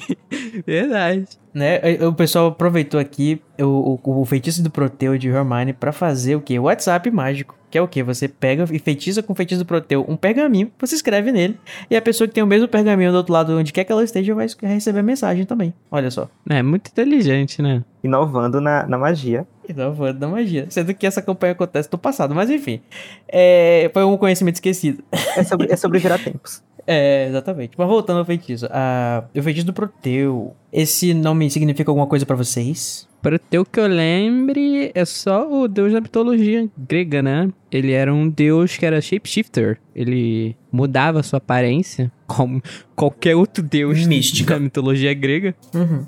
Igual o Zeus, Verdade. né? Que virava uma águia pra poder comer gente aqui na, na Terra. Cisnes, touros, todo tipo de. É, e assim, de muitas formas a palavra é, pro, proteu, ela foi é, designada a versatilidade, flexibilidade ou uma habilidade de assumir diversas formas. Proteína é proteína, não é? Uhum, daí que vem a palavra proteína, né? Porque, porque tem a ver com, a, com o bond que ele cria entre dois entre duas substâncias. Então acho que talvez daí que venha a ideia da, do feitiço, né? Porque é, é- na realidade, inclusive, é a palavra que é utilizada em inglês, né? Protein é spell, né? Que é a mesma palavra que se usa em inglês para falar sobre coisas que são não protein, que é proteína, protein, que é P-R-O-T-E-A-N. Não é pro E, É. I, N, né? É E-A-N. E a N, exatamente, que é a característica de uma coisa que é assim, que é que junta duas coisas. É tipo uma coisa meio entrelaçamento quântico, né, que tem que você mexe numa coisa e, a- e o par dela, em onde quer que esteja, vai receber aquela aquela mudança também. Que é o que acontece, querendo ou não, né, com a inspiração da Hermione, que é a tatuagem. O Agora que, que você eu- achou, Vitinho, dessa ideia de Hermione Granger se inspirando no, no inimigo? Então, eu quando eu li, quando eu li da primeira vez que fez essa, que eles fizeram essa associação entre as, a- as tatuagens, eu fiquei muito na dúvida se a tatuagem não era um feitiço do Proteu aprimorado. Então eu achava que a tatuagem era o feitiço do Proteu, só que no corpo dos comensais. E não o, o- a ideia de Hermione ser copiada do, da marca negra, sacou? Eu achava que isso era, isso- essa era a ideia vinha ao contrário. Voldemort pegou essa inspiração e jogou o feitiço lá no braço dos coleguinhas dele. É, porque eu também acho, não acho que seja o feitiço Proteu puro e simples o que Voldemort faz, né? Acho que ele faz uma... mo- é, acho que ele é mais elaborado, tanto é que a, a tatuagem ela vai se definindo quanto mais ele tá próximo do poder, né? Então acho que é uma coisa mais complexa do que isso. Não é como se ele estivesse retocando a tatuagem dele, Ah, e por isso que ela tá ficando nas outras pessoas. Uhum, deve ter algum ponto a mais ali, mas acho que ele pegou essa ideia do feitiço do Proteu e colocou ali, ó, personalizou. E a Hermione ainda diz, né? Tipo, ah, me inspirei, mas é porque... eu- Só que dessa vez a gente não vai colocar nada na pele dos nossos membros, né? Não, ela fez certo, não vai né? o caralho, né, Reapropri- Hermione? Porque você vai colocar sou X9 e sou vacilão na testa da, da X9 vacilona. É reapropriação, né? Aham, A Luísa fez o seguinte questionamento, né? Se a gente acha que é, o, é, o pessoal, né, o trio, o Harry, o Ron e Hermione falaram pro... Fizeram meio que um como identificar comensais 101 pro pessoal da armada e contou pra eles, por exemplo, sobre a tatuagem, né? Que é uma coisa que aparentemente ninguém sabia, né? Exceto a Ordem e quem tava mais próximo do Dumbledore nessa luta contra o Voldemort. O que, que vocês acham? Eu achava que isso era uma informação de conhecimento geral. Não sei porquê, mas eu sempre tive a impressão de que todo mundo sabia disso no final da, da, da Primeira Guerra. Essa informação se tornou pública. Pra mim, isso não era, tipo, uma informação que as pessoas não soubessem. Porque, querendo ou não, é, mas... quando os comensais foram presos no final da, da, da Primeira Guerra, tipo, eles eram identificados pela marca negra, né? Que se eu não me engano. Tem alguma. Eu, eu não consigo lembrar agora da- da- dos detalhes, mas eu acho que quando a gente tava no quarto livro, em algum momento a gente tava questionando isso e parece que nem todo mundo sabia sobre a tatuagem. Mas, Ah, mas enfim, naquela gente época dos res- julgamentos, eu acho que depois que tudo se acabou, as informações foram, sacou? Aham. As coisas Verdade, estavam sendo descobertas ali, mas depois todo mundo sabia que começava a tinha marca negra. Eu sempre tive essa impressão. Beleza. E agora estão todos prontos, né, Pra saber, porque eles começaram a alterar a- a- os horários pra poder encaixar no- na rotina de treino da, e de aula de, das quatro au- turmas que tem aulas muito doidas e, e treinos muito doidos, né? É, o que é Então- ótimo, né? Que faz as, as reuniões da AD serem sempre horários muito diferentes. Não cria um padrão, né? Pra, pra, Pra pessoa ficar tipo... pelo. É. Uhum. Ainda mais que tem a lei, né? Que não pode, né? Agora o decreto. Que É, eles então- não podem mais se encontrar. Fica difícil, porque senão eu teria que colocar uma pessoa ali na porta da sala precisa, 24 horas por dia, pra poder esperar os meninos aparecerem, né? E quando você não sabe quando é, você dilui durante a semana. É, eu, eu fico pensando aqui que talvez a Umbridge devia ter trabalhado, tipo assim, é, eu imagino, né, se- que ela poderia ter chegado com os monitores das casas e falado assim, vocês vão me informar quem é que tá fazendo, se, se encontrando, quem que não sei o que, que não sei o que. Só que, né, a sorte é que existem muitos monitores na armada, né, o próprio Ron e a Hermione são monitores, então, tipo, eles não, não correm tanto risco de serem... A gente não conhece os outros monitores, da, acho que do sétimo ano, acho que do sexto, não tantos, mas Acho que dá pra, pra. E acho que é por isso que depois ela vai criar a brigada dela, né? Porque, tipo, ela não tem controle direito sobre os monitores da escola. Uhum. Eu acho que ela, no começo, ela contava com os monitores. Então, acho que se Percy tivesse ali na escola, com certeza ele ia estar do lado dela. Mas Sim. Mas acho que ela tentou contar muito com os monitores no começo. Não conseguiu e aí ela criou a própria equipe de monitoria dela, que foi a, a brigada. E aí vai ter essa ideia interessante de colocar essas datas, né, que vão flutuar bastante na bordinha das moedas, né? E pede pra tomarem cuidado pra não gastarem a moeda, né, à toa assim, sem querer, que muita gente com certeza aqui faria. assim, é- no momento assim, opa, é uma moeda como qualquer outra, né? Não sei por pequenos detalhes ao redor dela. Tadinho do Mas- Rony, né? Primeira vez que ele tem um galeão pra poder usar e ele não pode usar. Não pode usar. E ele, né, tadinho, o Rony não tem um galeão pra chamar de seu. Mas sabe quem tem galeões pra chamar de seus? O Ela Harry tem um monte. o Harry e a Hermione, né? Que tem 28 galeões, aparentemente. Pra dar pra todo mundo, assim. Tipo, porra, tá rica, caralho. Do nada ela brota com a saca de ouro. Isso pra mim é desvio de verba de lá da ONG que ela fundou. É, que ela tava coletando, né? O Harry Tesoureiro. O falha aí, ó. Ó, Olha aí. É pra isso, é pra isso que ela quer salvar os elfos. Agora a gente sabe como ela chegou a virar ministra. Tudo Exatamente. se compra- encaixou. Comprando o centrão. Assim, será que ela pediu do Harry ou. Não importa, né? Tipo. é, enfim, ela tem 28 Não, galeões, é- não importa. é- é- é- se eu não me engano, ela fala no capítulo que não tem nem como gastar o galeão. Então não são galeões de verdade. Não, Eu achava, eu achava que eram galeões falsos mesmo. Tipo, ela não pegou galeões de verdade e lançou o feitiço. Eu achava que era tudo falso, É falsificado tudo mesmo. falso. Quando eles falam na descrição, é galeão falso. Mas aí, se, se fosse falso, iria. Dá pra perceber que é uma coisa suspeita, né? Ou ela, ou ela pegou um verdadeiro e, e- e lançou aquele feitiço de copiar. Não pode. As coisas que são é, copiadas em com magia desaparecem depois de um tempo. Ou então tem aquela maldição que deixa quente a coisa. Ou ela pegou alguma coisa e transfigurou pra parecer um galeão. É, é- é aí- falado também que ela gravou em metal. Às vezes não, alguma coisa de metal, ferro, alguma coisa assim que ela só transfigurou. Pra parecer um galeão e fazer ter a função que ela, fez, né? Porque eu acho que realmente não não não precisava ser um, um- um, galeão tipo de verdade. Tipo, se fosse revistado, você tirava um, dourado ali do bolso e botava de novo. É dinheiro. Que vai parar pra ficar analisando se realmente é um galeão de verdade. Ninguém vai Hum. ver se é ouro. Dá aquela mordida pra Dá dobrar. aquela assim. mordida, é. Eu nem saberia o que fazer quando tentasse morder um pedaço de ouro, porque não saberia o que esperar. Ele é o que? Vai ser. Vai Ouro quebrar é mais mole? Ele é é mais mole, né? Ele é mole, ele não quebra, mas ele é mole, ele é mal- maleável. É flexível. Ah, É, ele é maleável. olha aí. Inclusive, gente, vocês sabem outro momento em que foi utilizado o feitiço do Proteu, além das tatuagens? Não. Para comunicação, inclusive, ele mesmo, o Malfoy, no próximo livro, né? Ele vai utilizar o feitiço do Proteu para se comunicar com a Madame Rosmerta, que ele tá controlando com o feitiço Impérios. É, inclusive, fica claro que o Malfoy, ele é, um- ele é muito bom, né? Em, em magia, assim, em feitiços e tal. É, não é no quinto ano, mas no sexto ano ele consegue fazer esse feitiço. Enquanto ele tá utilizando o Império numa pessoa também, que é um, um feito muito, muito sério. E ele, ele que provavelmente fez a transfiguração dos bottoms do Harry, né, do ano passado, e provavelmente os bottoms do desse ano também, que ele deve ter gerado com algum tipo de magia. Caralho, o tempo livre do, do Draco é absurdo. Não, e você, você pega um aluno que tinha tudo pra ser bom e usa o tempo dele pra fazer merda, né? É 80% do ensino médio. É, foi colocar ele na casa que ninguém presta, né, que, que supostamente ninguém presta, é isso que você tem, aquele. é, o Conde gato, fala isso, mas se ele fosse sentar lá na.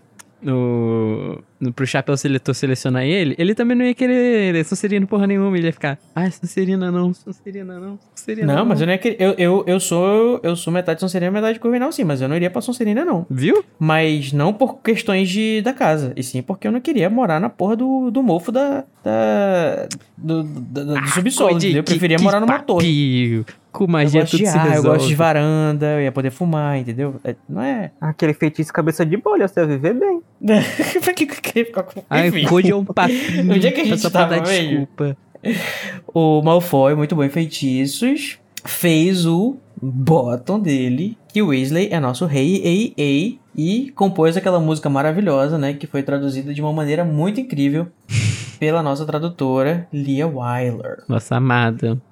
Gente, Pode ter mu- muito, muitos Ali ela não amores se por vir. esforça, né? Assim, ela se esforça em muitos momentos e ela consegue fazer coisas maravilhosas, como a gente sempre enaltece. Uhum. Mas quando tem rima, quando tem um verso, quando tem um negócio ali, ela, tipo, ela fala: Ah, não, não, não, não vou traduzir essa merda, não. Eu não fui pago pra isso. É, não me paga pra isso.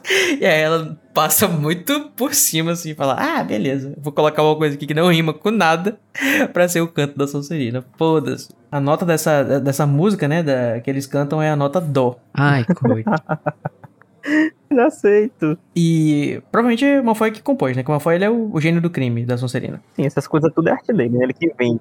Mas, gente, uma coisa que tem, falando na música do, do, do, do Malfoy e tudo mais, que ninguém, né, que vai deixando a gente cada vez mais, mais puto, é o fato de que, tipo, não existe, né, eu, eu vou me repetir aqui, não existe disciplina pra, pra agressão verbal, pra bullying né, nessa escola.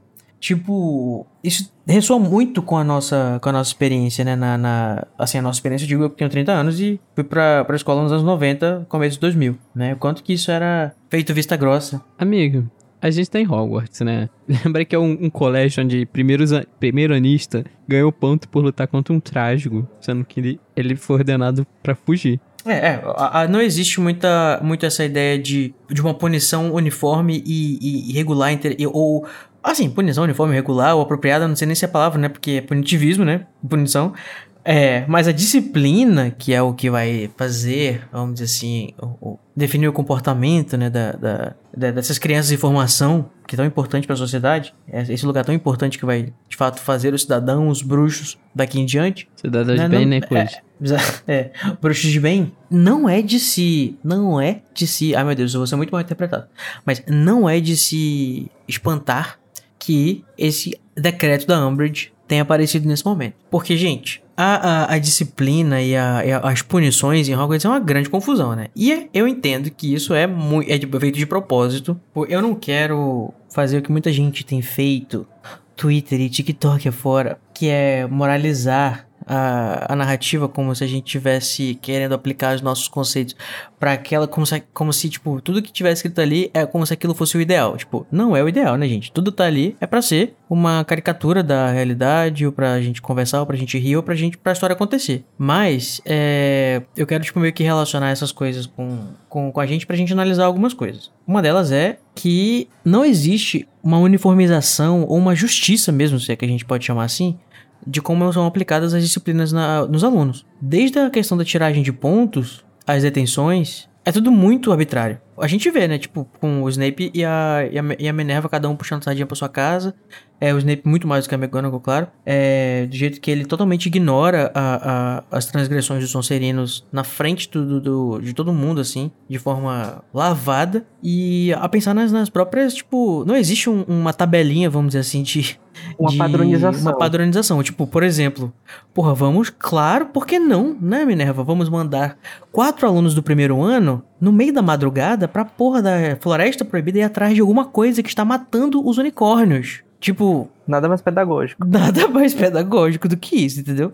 Então, é, é, não é de se espantar que houvesse algum tipo de controle, e eu acho que é até ideal que haja algum tipo de controle nesse tipo de coisa. Claro que a pessoa ideal pra fazer isso é a Umbridge, é o Ministério da Magia? Claro que não. A Umbridge é uma filha da puta. Mas, assim, é uma ideia, eu acho que deveria estar lá no, no, no, no bloquinho de ideias do Dumbledore pra ser aplicado de uma forma mais interessante no futuro. Vocês não acham? Sim.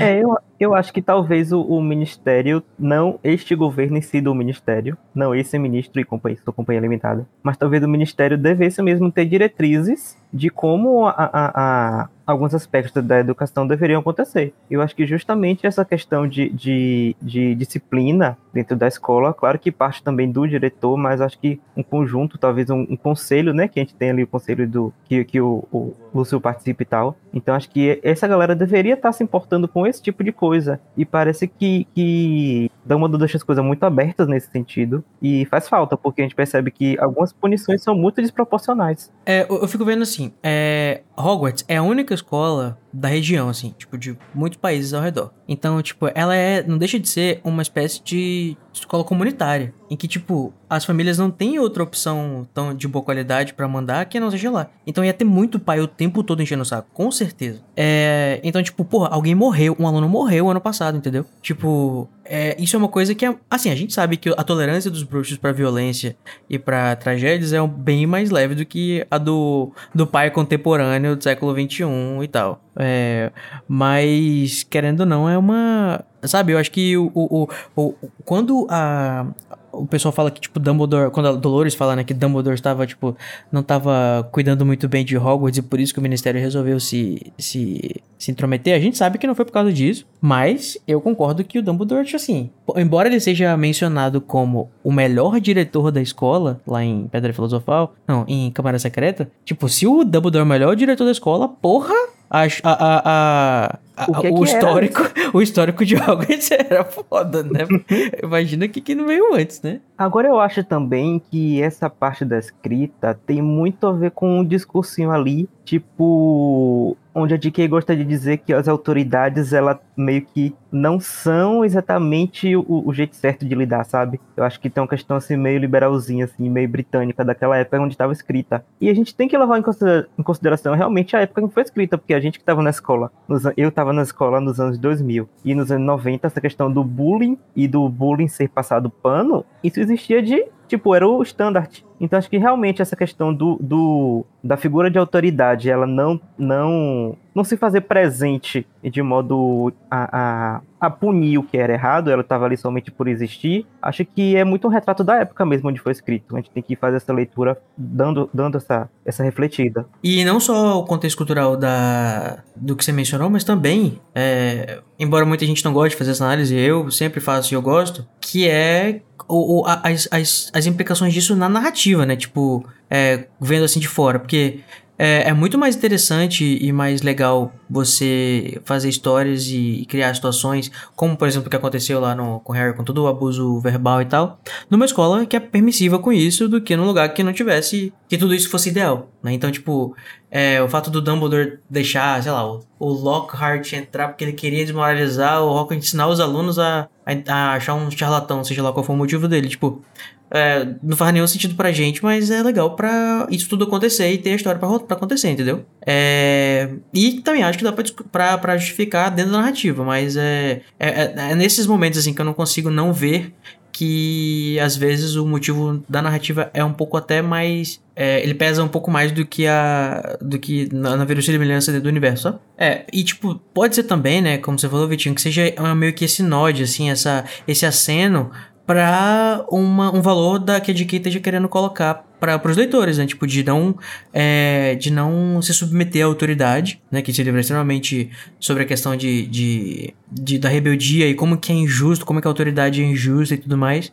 E isso meio que é uma, uma, uma um valor mesmo, né? Uma, uma moral que ela talvez esteja tentando passar através da, do ponto de vista dela com o contexto que ela vive. Uhum. E essa questão de até de a gente, como leitor, aprender a analisar as autoridades e a responder, porque tem até uma discussão em que, acho que no, no capítulo anterior, onde Umbridge estava avaliando Minerva, e Minerva questiona, né, essa, essa autoridade da Umbridge, que até uma, uma das frases eu já usei com uma professora minha, tipo assim, como é que você quer me interromper em um trabalho, é, sendo que você está me interrompendo, ou você quer avaliar meu trabalho enquanto você está me interrompendo o tempo todo? Então, assim, acho que a gente como leitor também pode aprender um pouquinho a questionar Harry Potter ficaria muito orgulhoso dessa sua, da, da sua, do seu comeback pra professora. É por isso que eu passo todo tipo de pano pra ele, que eu aprendi muito.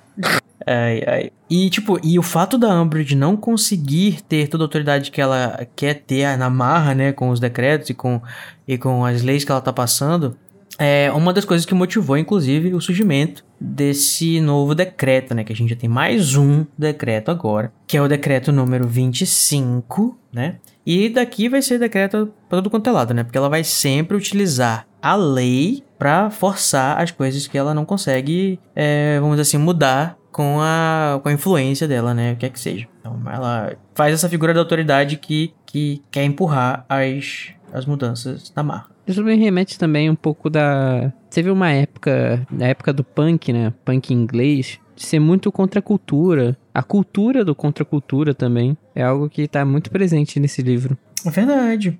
Será que a J.K. Rowling gostava de punk? Não, mas eu acho que é algo que tá muito presente na, na cultura inglesa, principalmente de lugares como Londres, é, é, Birmingham, Birmingham, acho que é assim que fala, é, que são lugares onde tiveram muitos expoentes né, da, da contracultura, de, de desafiar a lei. É, God Save the Queen, caralho. Que tem bases no anarquismo, né? É, são coisas que até hoje são presentes na cultura britânica. Uhum. É, Code, você perguntou se de quem não gostava de punk, as, as Esquisitonas é uma banda de punk, né? É verdade. É? Olha aí. Será, é, imagina agora a J.K. Rowling com a sua. Tudo, tudo a caracterização punk, enquanto de jovem. Pikes. Automaticamente, J.K. ficou careca pra mim. Meu Deus. Olha aí, ela não menciona a rainha, a rainha em nenhum momento, então será que ela também é contra toda a autoridade da, do Reino Unido? Eu sou só contra uma autoridade, que é o Snape. Achava que você ia falar o presidente da república. Também, mas é porque na minha cabeça já tô pensando no ano que vem, quando o Lula for presidente. Inclusive, né, gente, fica a dica aí, mas não pode falar, mas tá aí. Inclusive, gente, vamos dar uma olhadinha nesse decreto pra gente analisar ele em detalhes. Meu decreto em detalhes. é...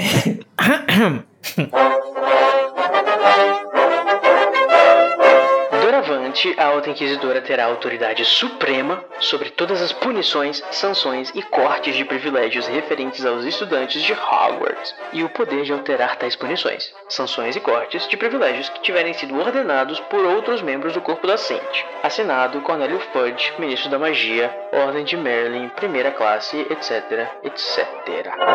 Então, como vocês podem ver, né? Basicamente agora ela tem, ela também tem a autorização e, e autonomia para gerenciar as punições, né? Quem sabe ela faz aquela tabelinha que eu tava querendo. É, mas isso é uma coisa que eu fiquei pensando agora, porque ela ganhou o poder de mexer nas punições, mas não necessariamente ela criou o, o, o a constituição da escola, sabe? Ela não criou o código penal. Sim. Digamos assim. Ela ainda tá arbitrária, porque agora depende da pessoa, né? Ou seja, ela pode ser extremamente arbitrária como Snape. Sim. Agora que ela tem o ela poder conseguiu, Ela conseguiu o poder de ser, mas ela não, não esquematizou. Uhum. Ela basicamente tá, tipo, é tipo um. um uma, uma forma de. Do, do nosso, daquela, daquele nosso famigerado é, ato institucional que dá poderes pra, pra uma determinada parte que, enfim, dá essa autonomia pra. Uhum. Ela, meio, ela foi promovida a uma grande filha da puta. Ela foi promovida a carrasca de Hogwarts, né, no caso. A É. inspetora máxima, vamos dizer assim. Com essa nova autoridade, ela agora pode banir, né, Harry e o George, e o, o gêmeo também, porque, né, só pra garantir, do quadribol para sempre. Olha que saudável. Muito filha da puta. Mas, gente, sabe o que a gente pode fazer neste momento aqui? Aproveitar esse, essa interação gostosa entre a Minerva e a Umbridge. A gente pode fazer uma dramatizaçãozinha. O que, que vocês acham? Nossa, eu amo. Eu sou o maior fã de dramatizações que existe nesse podcast. Olha aí, você vai poder participar de uma agora com a gente. Ai, vai ser uma honra. Então a gente vai começar a cena do momento em que a Minerva tá descascando em cima do Harry e do, e do George. Ele insultou meus pais Você ferou o Jorge. e a mãe de Harry. Mas em vez de deixarem Madame Hood resolver, vocês dois decidiram fazer uma exibição de duelo de trouxas, não foi? Vocês têm ideia do que. Harry e Jorge se viraram rápido. Dolores Umbridge estava parada à porta da sala, envolta em uma capa de tweed verde que enfatizava enormemente sua semelhança com um sapo gigante, e sorria daquele jeito horrível, doentio e algorento que Harry aprendera a associar com desgraça iminente. Posso ajudar, professora McGonagall? Ajudar? O que é que você quer dizer com ajudar? A professora Umbridge entrou na sala, ainda exibindo seu sorriso doentio. Ora, achei que poderia agradecer um reforço de autoridade. Harry não teria se surpreendido de ver faíscas saltarem das narinas da professora McGonagall, Pois se enganou. disse ela voltando as costas a Umbridge. Agora, é bom os dois me ouvirem com atenção. Não sei qual foi a provocação que Malfoy fez. Não quero saber se ele ofendeu cada membro das suas famílias. O seu comportamento foi vergonhoso e eu vou dar a cada um uma semana de detenção. Não olhem assim pra mim, Potter. Você mereceu. E se um dos dois voltar, A professora McGonagall fechou os olhos como se rezasse pedindo paciência, quando tornou a voltar o rosto para a professora Umbridge. sim, Acho que eles merecem muito mais do que uma detenção. Os olhos de McGonagall se abriram de repente. Mas, infelizmente, Disse, tentando retribuir o sorriso, o que fazia parecer que estivesse acometida de tétano. o que conta é o que eu penso, porque eles pertencem à minha casa, Dolores. Gente, e a Minerva com, com os olhos saltando das órbitas, né? Inclusive, ela, ela chega a explodir com a Umbridge, ela não aguenta mais, tipo, outro decreto? Caralho, Umbridge. Faltou só ela dizer assim, né? Eu tava vendo a hora da Minerva Porque- vir. Eu vou matar essa vagabunda! Que Não me segura, Michael! Não me segura! Não, Ela tava assim, me a segura, me segura. Não me a segura! descrição dizendo assim, que se ela ela sorriu, parecia que ela tava com tétano. Tipo assim, o músculo totalmente resetado no rosto. Eu fico imaginando aquele, aquele sticker que o pessoal fez da, da Minerva com os olhos assim olhando pra alguém. Minervinha, maravilhosa. É, a gente, a gente falou muito, vocês falaram muito de, de Harry Caps Lock nesse livro, mas acho que Minerva também tava Porra, mas também, muito Caps como Lock. não? Caralho. É, Ela, ela, ela, né, tinha motivos. O Code tem lugar aí de fala, né? Que ele também é professor. E, cara, a pior coisa pra um professor é o outro professor te desmoralizando. Assim, tipo, querendo reforçar a autoridade dele como se fosse maior que a sua. É, gata. Deve ser, deve ser de morrer. Complicado, porque já é difícil você lidar com um adolescente. E você, tipo, o exercício de você, é, vamos assim, demonstrar autoridade e meio que dominar a, uma sala com vários deles, sabe? Ou então você afirmar a sua autoridade, já é uma coisa que requer você andar um pouco sob os ovos e qualquer coisa pode dar errado. E ainda vem alguém pra atrapalhar, velho, aí sacaneia tudo. Isso já é ruim com pais, É, onde os dois e têm a mesma autoridade. Imagine professor. Dinâmica de pai, que um fala uma coisa e o outro vem querer fazer uma punição por cima, sabe? Tipo, não, não- nunca dá, não, é bom, porque tipo, aí a criança vai, a criança, né? O Harry, criança, é, vai olhar pra um pai de um jeito, quando quiser uma coisa vai com aquele que não coisa tanto, enfim, é, é Tudo errado, essa cena é toda errada. tudo errado. E antes da gente passar pros nossos momentos Avada e Patrono, né? Não podemos esquecer do maravilhoso Lino, Nossa, narrador o do, Lino. do jogo. Cara, como ele. Assim, beleza, vocês podem gostar da aluna comentando quadribol, mas, cara, que falta que o Lino faz quando ele deixa de narrar. Puta merda, ele é muito bom nisso. Ele Não, tem ele um é carisma dentro dele, assim, que é absurdo. Ele é Uhum. ridículo, ele é ridículo. Não, e o que eu gosto de Lino é que ele é esforçado, ele é, Ele ele é é. realmente persistente ali na, na luta pela Angelina. Eu gosto disso. o, o chip do momento. O Lino é apaixonado, apaixonado na Angelina. Eu também adoro a, a, a mecânica dele, do Lino, com a McGonagall. Tipo, ele vai lá, ele fala merda e a McGonagall, para com isso, Lino. Ele, tá bom, tá bom, tá bom, eu vou parar. Ah, aquele filho E da também, às puta. vezes, ele justifica só, né? Ah, mas é super normal, professor. Uma menina bonita dessa. Tava só comentando. É, já que a gente também falou do quadribol, vamos lembrar que a gente foi apresentado por uma das coisas que vai simplesmente marcar a Luna para sempre, que é aquele chapéu maravilhoso de, de leão que O chapéu do Ruge, né? É. Quer dizer, o chapéu que ruge. Não é o do Ruge, Sim, é- aquela, e- o grupo não, é Ruge de rugir mesmo. É, o chapéu. Imagina, é maravilhoso. você E- aperta o chapéu canta ragatanga. É.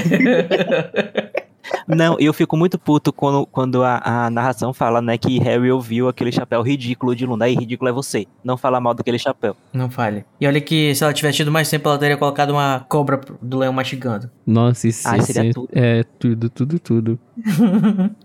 olha aí, a Luna provando que sim, né? Não é porque ela é corvinal que ela não vai é, apoiar, torcer pelo, pelo time dos amiguinhos dela, principalmente do time do Ron, que ela aparentemente tem um crush. Palavra, Ela é, morre de vozes tudo na que ele cabeça, vozes na cabeça do, de- do Code, porque... Gente, ela ri de tudo que ele fala. Mas a, Ela- a Luna, ela- a Mas ela é, ri de tudo. É, ela tá num Ponto. mundo diferente, amigo. Ela tá numa compreensão diferente Não da nossa. sei, gente. Eu, eu acho que ela deve ter uma pontinha, um negocinho ali. Eu Não. não, eu, eu, eu, fico, eu fico com aquela frase lá do capítulo que ela apareceu. Ela exala uma aura de nítida birutice. Então ela tá tudo rindo, tudo é rindo, tudo é, sabe? Sabe aquele teu amigo que, que faz bem pra sua autoestima, que ria das suas piadas? É ela. Ela tá ali, tipo, na paz. É isso aí, gente. Se vocês concordam comigo que é o melhor chip que existe é Ron e Luna, aquele nada.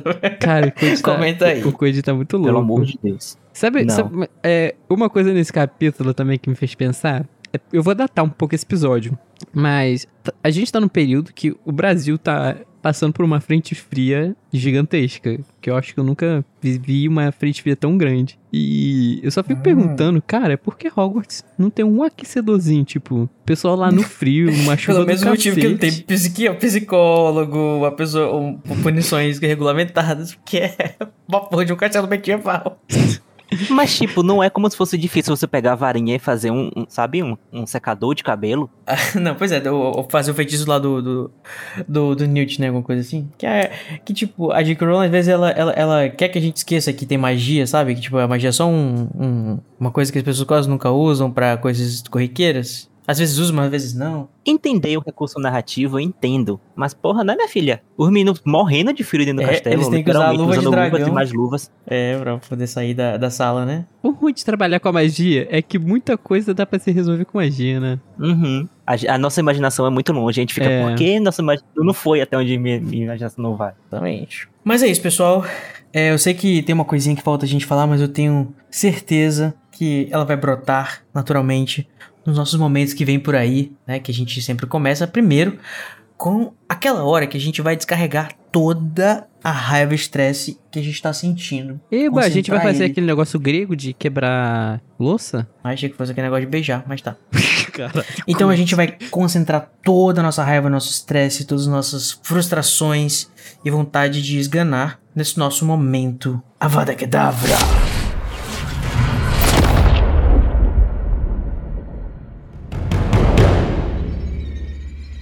Muito bem, muitas oportunidades, né, para se dar a Vada Kedavra na cara das pessoas ou lançar pro alto, né, caso você seja contra, né, o Assassinar. o assassinato. Vamos começar pelo nosso convidado. Quem que você quer matar? E descreva de, da forma mais gráfica possível. Não, vou fazer igual um jogo detetive. Me fala quem você vai matar, com que arma e aonde. É, na verdade, não é pra uma pessoa, é pra uma situação. Eu fiquei. E também não é por raiva, é por tristeza. Eu fiquei muito, muito triste quando o jogo acaba. E tem aquela descrição de Rony descendo das balizas sozinho. E no final do jogo, né, ele vai caminhar, Deus sabe por onde, porque ele tava simplesmente com vergonha de voltar pra, pra sala comunal, né? Encontrar os colegas depois de ter feito aquele jogo péssimo. Verdade. cara. Verdade, vai ele fica uma- sumido. Muito, muito triste com aquilo ali. E, tipo, eu fico imaginando o quanto ele se, sabe, se martirizou por ter jogado mal. Então, nossa, quando ele entra na sala assim, eu acho que ele tava ali no auge do. É, acho que agora eu vou ter que enfrentar todo mundo mesmo. Já tô fudido. É, que Então- ele tava na, naquilo de aceitar a realidade. Uhum. Foi muito, muito triste ele descer sozinho ali. Porque ele nem os amigos ele conseguiu ir atrás, sabe? Eu vou dizer pra vocês uma coisa que eu tenho feito, né? É, não que eu esteja desprezando o que o Bruno tá sentindo e tudo mais. Eu acho que é muito, muito interessante esse momento que você citou. Mas uma coisa que tem me ajudado, que eu talvez possa ajudar quem esteja ouvindo. Toda vez que eu tenho uma, uma, uma sensação muito parecida assim, quando acontece alguma discussão, ou alguma coisa, ou me sinto desmoralizado, ou fico envergonhado de alguma coisa, eu sempre tento pensar que, tipo, muito provavelmente, muito pouco tempo, isso vai passar.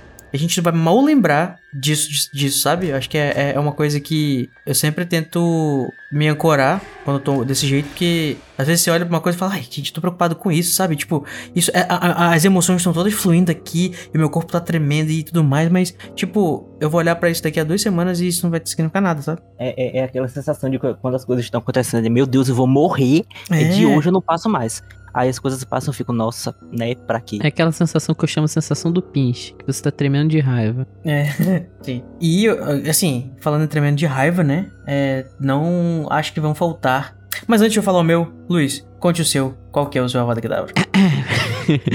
é, o meu Avada Kedavra vai pro Snape, que simplesmente nojento, insuportável. Um, cara, o que ele fez de fazer vista grossa e como se o que o pessoal da, eh, da Sonserina tivesse feito foi feito foi nada, sabe? E apesar do balaço ter ido no Harry, pra ele foi nada, mesmo com as pessoas falando, nossa, que ódio, que ódio. Esse foi um dos momentos que o Snape mais conseguiu tirar assim raiva de mim, cara. Que vontade de falar assim, seu filho da puta, eu vou te socar, eu vou te pegar, vou pegar tua cara, eu vou passar no muro chapiscado. Mas é isso. Você ia num duelo de trouxas contra o Snape. Nossa, total. Sentava a Até porrada porque você na não teria chance. cara dele até ele ter que agitar aquele narigão dele, filha da puta. Ei, cara, que isso? Vamos, separa, separa. Impedimenta. Impedimento.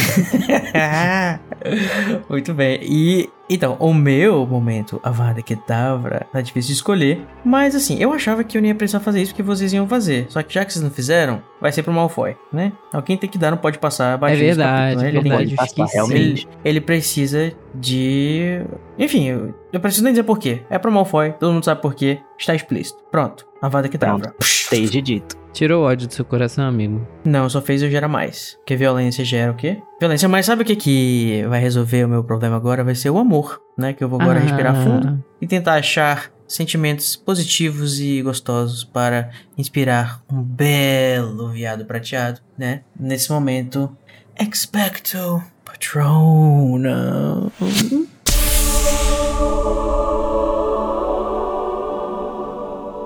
Luiz, é sua vez agora de começar. Conta pra gente o que, que te dá alegria e paz. A gente sai desse, desse capítulo com muito ódio, né? Tudo que tá acontecendo, a injustiça que a gente acabou de ver sendo feita na nossa frente. Até talvez o finalzinho dele, né? É, é bem. é literalmente o finalzinho do capítulo. Que. Sabe quando você tá naquele dia muito ruim, mas você olha pra janela e fala: caralho, tem esperança no ar ainda? É, é basicamente o que você Olha a sente quando. janela e veja o seu sol. É, é basicamente o que eu sinto, o que eu senti, né, relendo com a Hermione falando, Hagrid voltou. E isso, sabe, eu tava, você sai mal e você dá aquele sorriso, caraca, Hagrid, enfim. Finalmente uma coisa boa. Exatamente. Mas assim, se, se você para pensar também é meio racionalmente, você também, você meio que ficaria preocupado. Beleza, ele voltou, mas e agora ele vai ter que também lidar com a, com a Umbridge, mas a gente não vai pensar nisso agora. É, gente, é um, é um momento muito gostosinho, né? No final do capítulo, que se, tipo, tudo dando errado, tá tudo, tudo uma merda. É, apesar do Harry ter ganhado a, a, a partida, perdeu a, a possibilidade de jogar o quadribol para sempre, mas uma coisa que tava esperando há tanto tempo finalmente se concretizou. E se você reparar, é, esse capítulo começa e termina com o Harry com o coração quentinho. Porque ele tava Verdade. feliz lá no começo com a AD. E Uhum. na última linha, ele acaba ficando felizinho de novo porque Hagrid voltou. Caraca, Exatamente, que é um sanduíche de merda o capítulo, né? Um pão gostoso no começo, no final e no meio tem esse recheio péssimo. Como disseram no penúltimo capítulo, né? Mas a alegria de Potter dura pouco. É, né? Porque ali em diante as coisas vão começar a deseng... a deseng... É, mas que daqui da... Valha? É, né? Porque daqui pra frente as coisas vão começar a, des... a desgringolar pro pobre do Harry. Vou desengregolar que nem a sua língua, né? meu Gente, anjo? degringolar é uma palavra legal. E você, Vitinho? Você consegue degringolar pra gente uma, uma, um Expecto Patronum? O meu expecto vai pra. justamente pra aquele momento em que Rony está se sentindo péssimo antes do jogo de quadribol. E Harry fala pra ele parar de ser tapado, porque ele vai jogar bem. e achei que na- naquele momento, pra ser, pra ser perfeito, só faltou um pescotapa. Tipo assim, sabe de amigo, ei, acorda pra vida. Que você tá aqui, você tá bem, e a gente vai conseguir fazer as coisas darem certo. Então, aquele momento, amizade verdadeira, eu fiquei muito feliz em ver como eles funcionam desse jeito, sabe? É tipo, ei, que isso, hein? Levanta a cabeça. Ei, que- quem é o meu, meu ronzinho bom goleiro, hein? Quem é meu goleirão? Quem é? É você. Eu, eu aqui super construindo uma questão da, da empatia do Harry, né? Que tipo, ah, eu também sei o que é sofrer sobre isso, é, sofrer exatamente isso. Eu tive isso no primeiro ano. Ou então, nossa, também fizeram bottoms pra mim ano passado. Só que, tipo, tudo que acontece com o Ron, ele tá tipo, supera, gata. Essa Tagi, é, é também a, é, é a casca grossa que o Harry já tem, né? Que quem viu É. o tempo que ele viveu com os Dursley, isso daí é fichinha. E aquele negócio que eu falei pra vocês, dois semanas depois o Ron vai nem lembrar dessa porra desse jogo. Inclusive, nem perderam o jogo, tá reclamando de quê? Que... Brincadeira. Aquele, meu Deus. Bom, mas é o meu momento agora, né? De dar um Expecto Patronum. E assim, Hagrid, né? Claro, primeiro patrono aqui é esse final desse capítulo. E eu vou dar tam... Mas assim, como já foi dado, eu vou dar, eu vou aproveitar o meu patrono exclusivo, vamos dizer assim, pra a frase da Minerva. quando a Umbridge pergunta, quando a Umbridge diz que tem mais um decreto educacional. É uma coisa simples, não é nada muito memorável, mas ela falando tipo, outro, tem tipo mais um decreto. Tipo, ah, pelo amor de Deus. E Para com ri- essa merda. É, eu sei que era um momento, tipo assim, triste, desolador do capítulo, mas eu ri bastante, porque imaginei essa dinâmica das duas disputando autoridade nesse momento. Ai, gente. Eu acho que todo, eu acho que todo momento em que Minerva tá brigando com a professora Umbridge é um momento patrono, pelo menos pra gente que tá lendo, é, pra mim é um deleite essas duas batendo Ah, eu boca. também, Com porque, certeza. assim, a gente tem a, a, a Minerva todos esses anos, a Minerva, e aí a gente nunca viu ela descendo do salto e a gente tá vendo. Sim, eu acho que ela foi aqui mais longe do que ela já tem, já foi até, até o momento, né? Uhum. E assim, menções honrosas pra Hermione fazendo um feitiço interessantíssimo, claro, né? Não vamos deixar de, de enaltecer a dona da porra toda neste livro. A verdadeira cabeça por trás de, da armada de Dumbledore. Ah, tá, achei que você ia falar a verdadeira cabeça por trás de Harry Potter, já tava aqui pronto pra surtar. Não, mas o Harry tem o seu valor. Inclusive ela mesma admite isso. E também, eu sei que é uma coisa um pouco controversa, mas eu vou aproveitar uma menção honrosa no patrono, que é a visão de Malfoy dobrado no chão, choramingando e gemendo, com o nariz ensanguentado. Ai. Que é o quê? Ai, Com o nariz ensanguentado. O que um soquinho no estômago val- valeu uma visão capítulo? bela e moral. Valeu tudo. E é nessa nota, né, que eu vou agradecer a participação do nosso Com convidado essa nota especial. da gente exaltando a violência. Sim. né? Alguém que eu conheci, inclusive, né? Justo numa campanha bem violenta de RPG, É. mas que está aí, entrou no nosso coração e nunca mais saiu. Vitinho, Ai, que- muito obrigado pela sua Oh. participação. Espero que você tenha gostado de participar. Né, eu peço Eu desculpas amei. pelo meu péssimo desempenho, né? Aquele bem Ron novamente. Não, Peço desculpas Mas- de você estar no capítulo com o Luiz. Ei, ei, ei. Olha só, e não seja tapado. Amigo, você tem alguma coisa pra divulgar? Você tem algum projeto, alguma ONG, alguma coisa que você queira né, deixar o mundo saber? Aproveite esse momento. Então, tem o Fale, se vocês quiserem estar me mandando garoto. Não, mentira. É. Tenho não, gente. Eu tô. tô sempre por aí pelo Twitter. Vocês- se vocês procurarem o- as redes sociais da Casa Elefante, vai ter meu comentário Como lá. que a então, gente quem te quiser me arromba? seguir. Quer dizer, arroba. É, meu arroba no Twitter é arroba o Hobbitinho, que é o Hobbit, e o Tinho de Vitinho. Com dois T's? É isso, Nossa, beijos? agora eu entendi teu arroba. É. Porque disseram que eu sou do tamanho de um Hobbit. Aí eu adotei. Ah, O coach também. Eu também tenho um pezão. É, questões. É isso, eu, eu agradeço muito por estar aqui hoje. Foi muito divertido participar do podcast. Vou mandar e-mail pra participar de novo. Vocês vão enjoar de ouvir minha voz por aqui. por. Que agora eu gostei e vou participar. É, agora vão É, ter que me então, engolir. Como eu não tenho muita coisa pra falar, eu vou pedir pra vocês mandarem feedbacks. Gente, vocês que estão ouvindo, mandem feedbacks pra poder o pessoal ler no Metendo a Colher. Inclusive, autocrítica. E, e Vitinho, como Porque você foi não- bem no, no resumo de duelos, aproveita e tenta convencer o nosso RH. Resumo de duelo. Ih, caraca, no duelo de resumo. Então é isso, mais uma vez, obrigado, Vitor, pela sua participação, né? A gente espera você aqui outras vezes pra comentar coisas interessantíssimas, como esportes, bruxos, que acho que o pessoal que tá não tava acostumado mais com os últimos episódios que foram mais longos, se não dormiram já escutando esse que é sobre esportes, que muita gente não gosta. Cerca né, de gente? 80% Por favor. do nosso público e dos nossos membros. Exatamente. Agora que já teve balaçada nos rins e a gente nunca mais vai poder jogar quadribol, ou mais o Consoda que tem uma fumaça na lareira de uma certa cabana, e a gente já pode quebrar as regras mais uma vez e ir caminhando lá pro capítulo da semana que vem, que é o A História de Hagrid. Rosteado por Larissa Androli, que vai pagar a dívida dela. Vem aí! É. Tchau, pessoal! Tchau. Tchau, gente.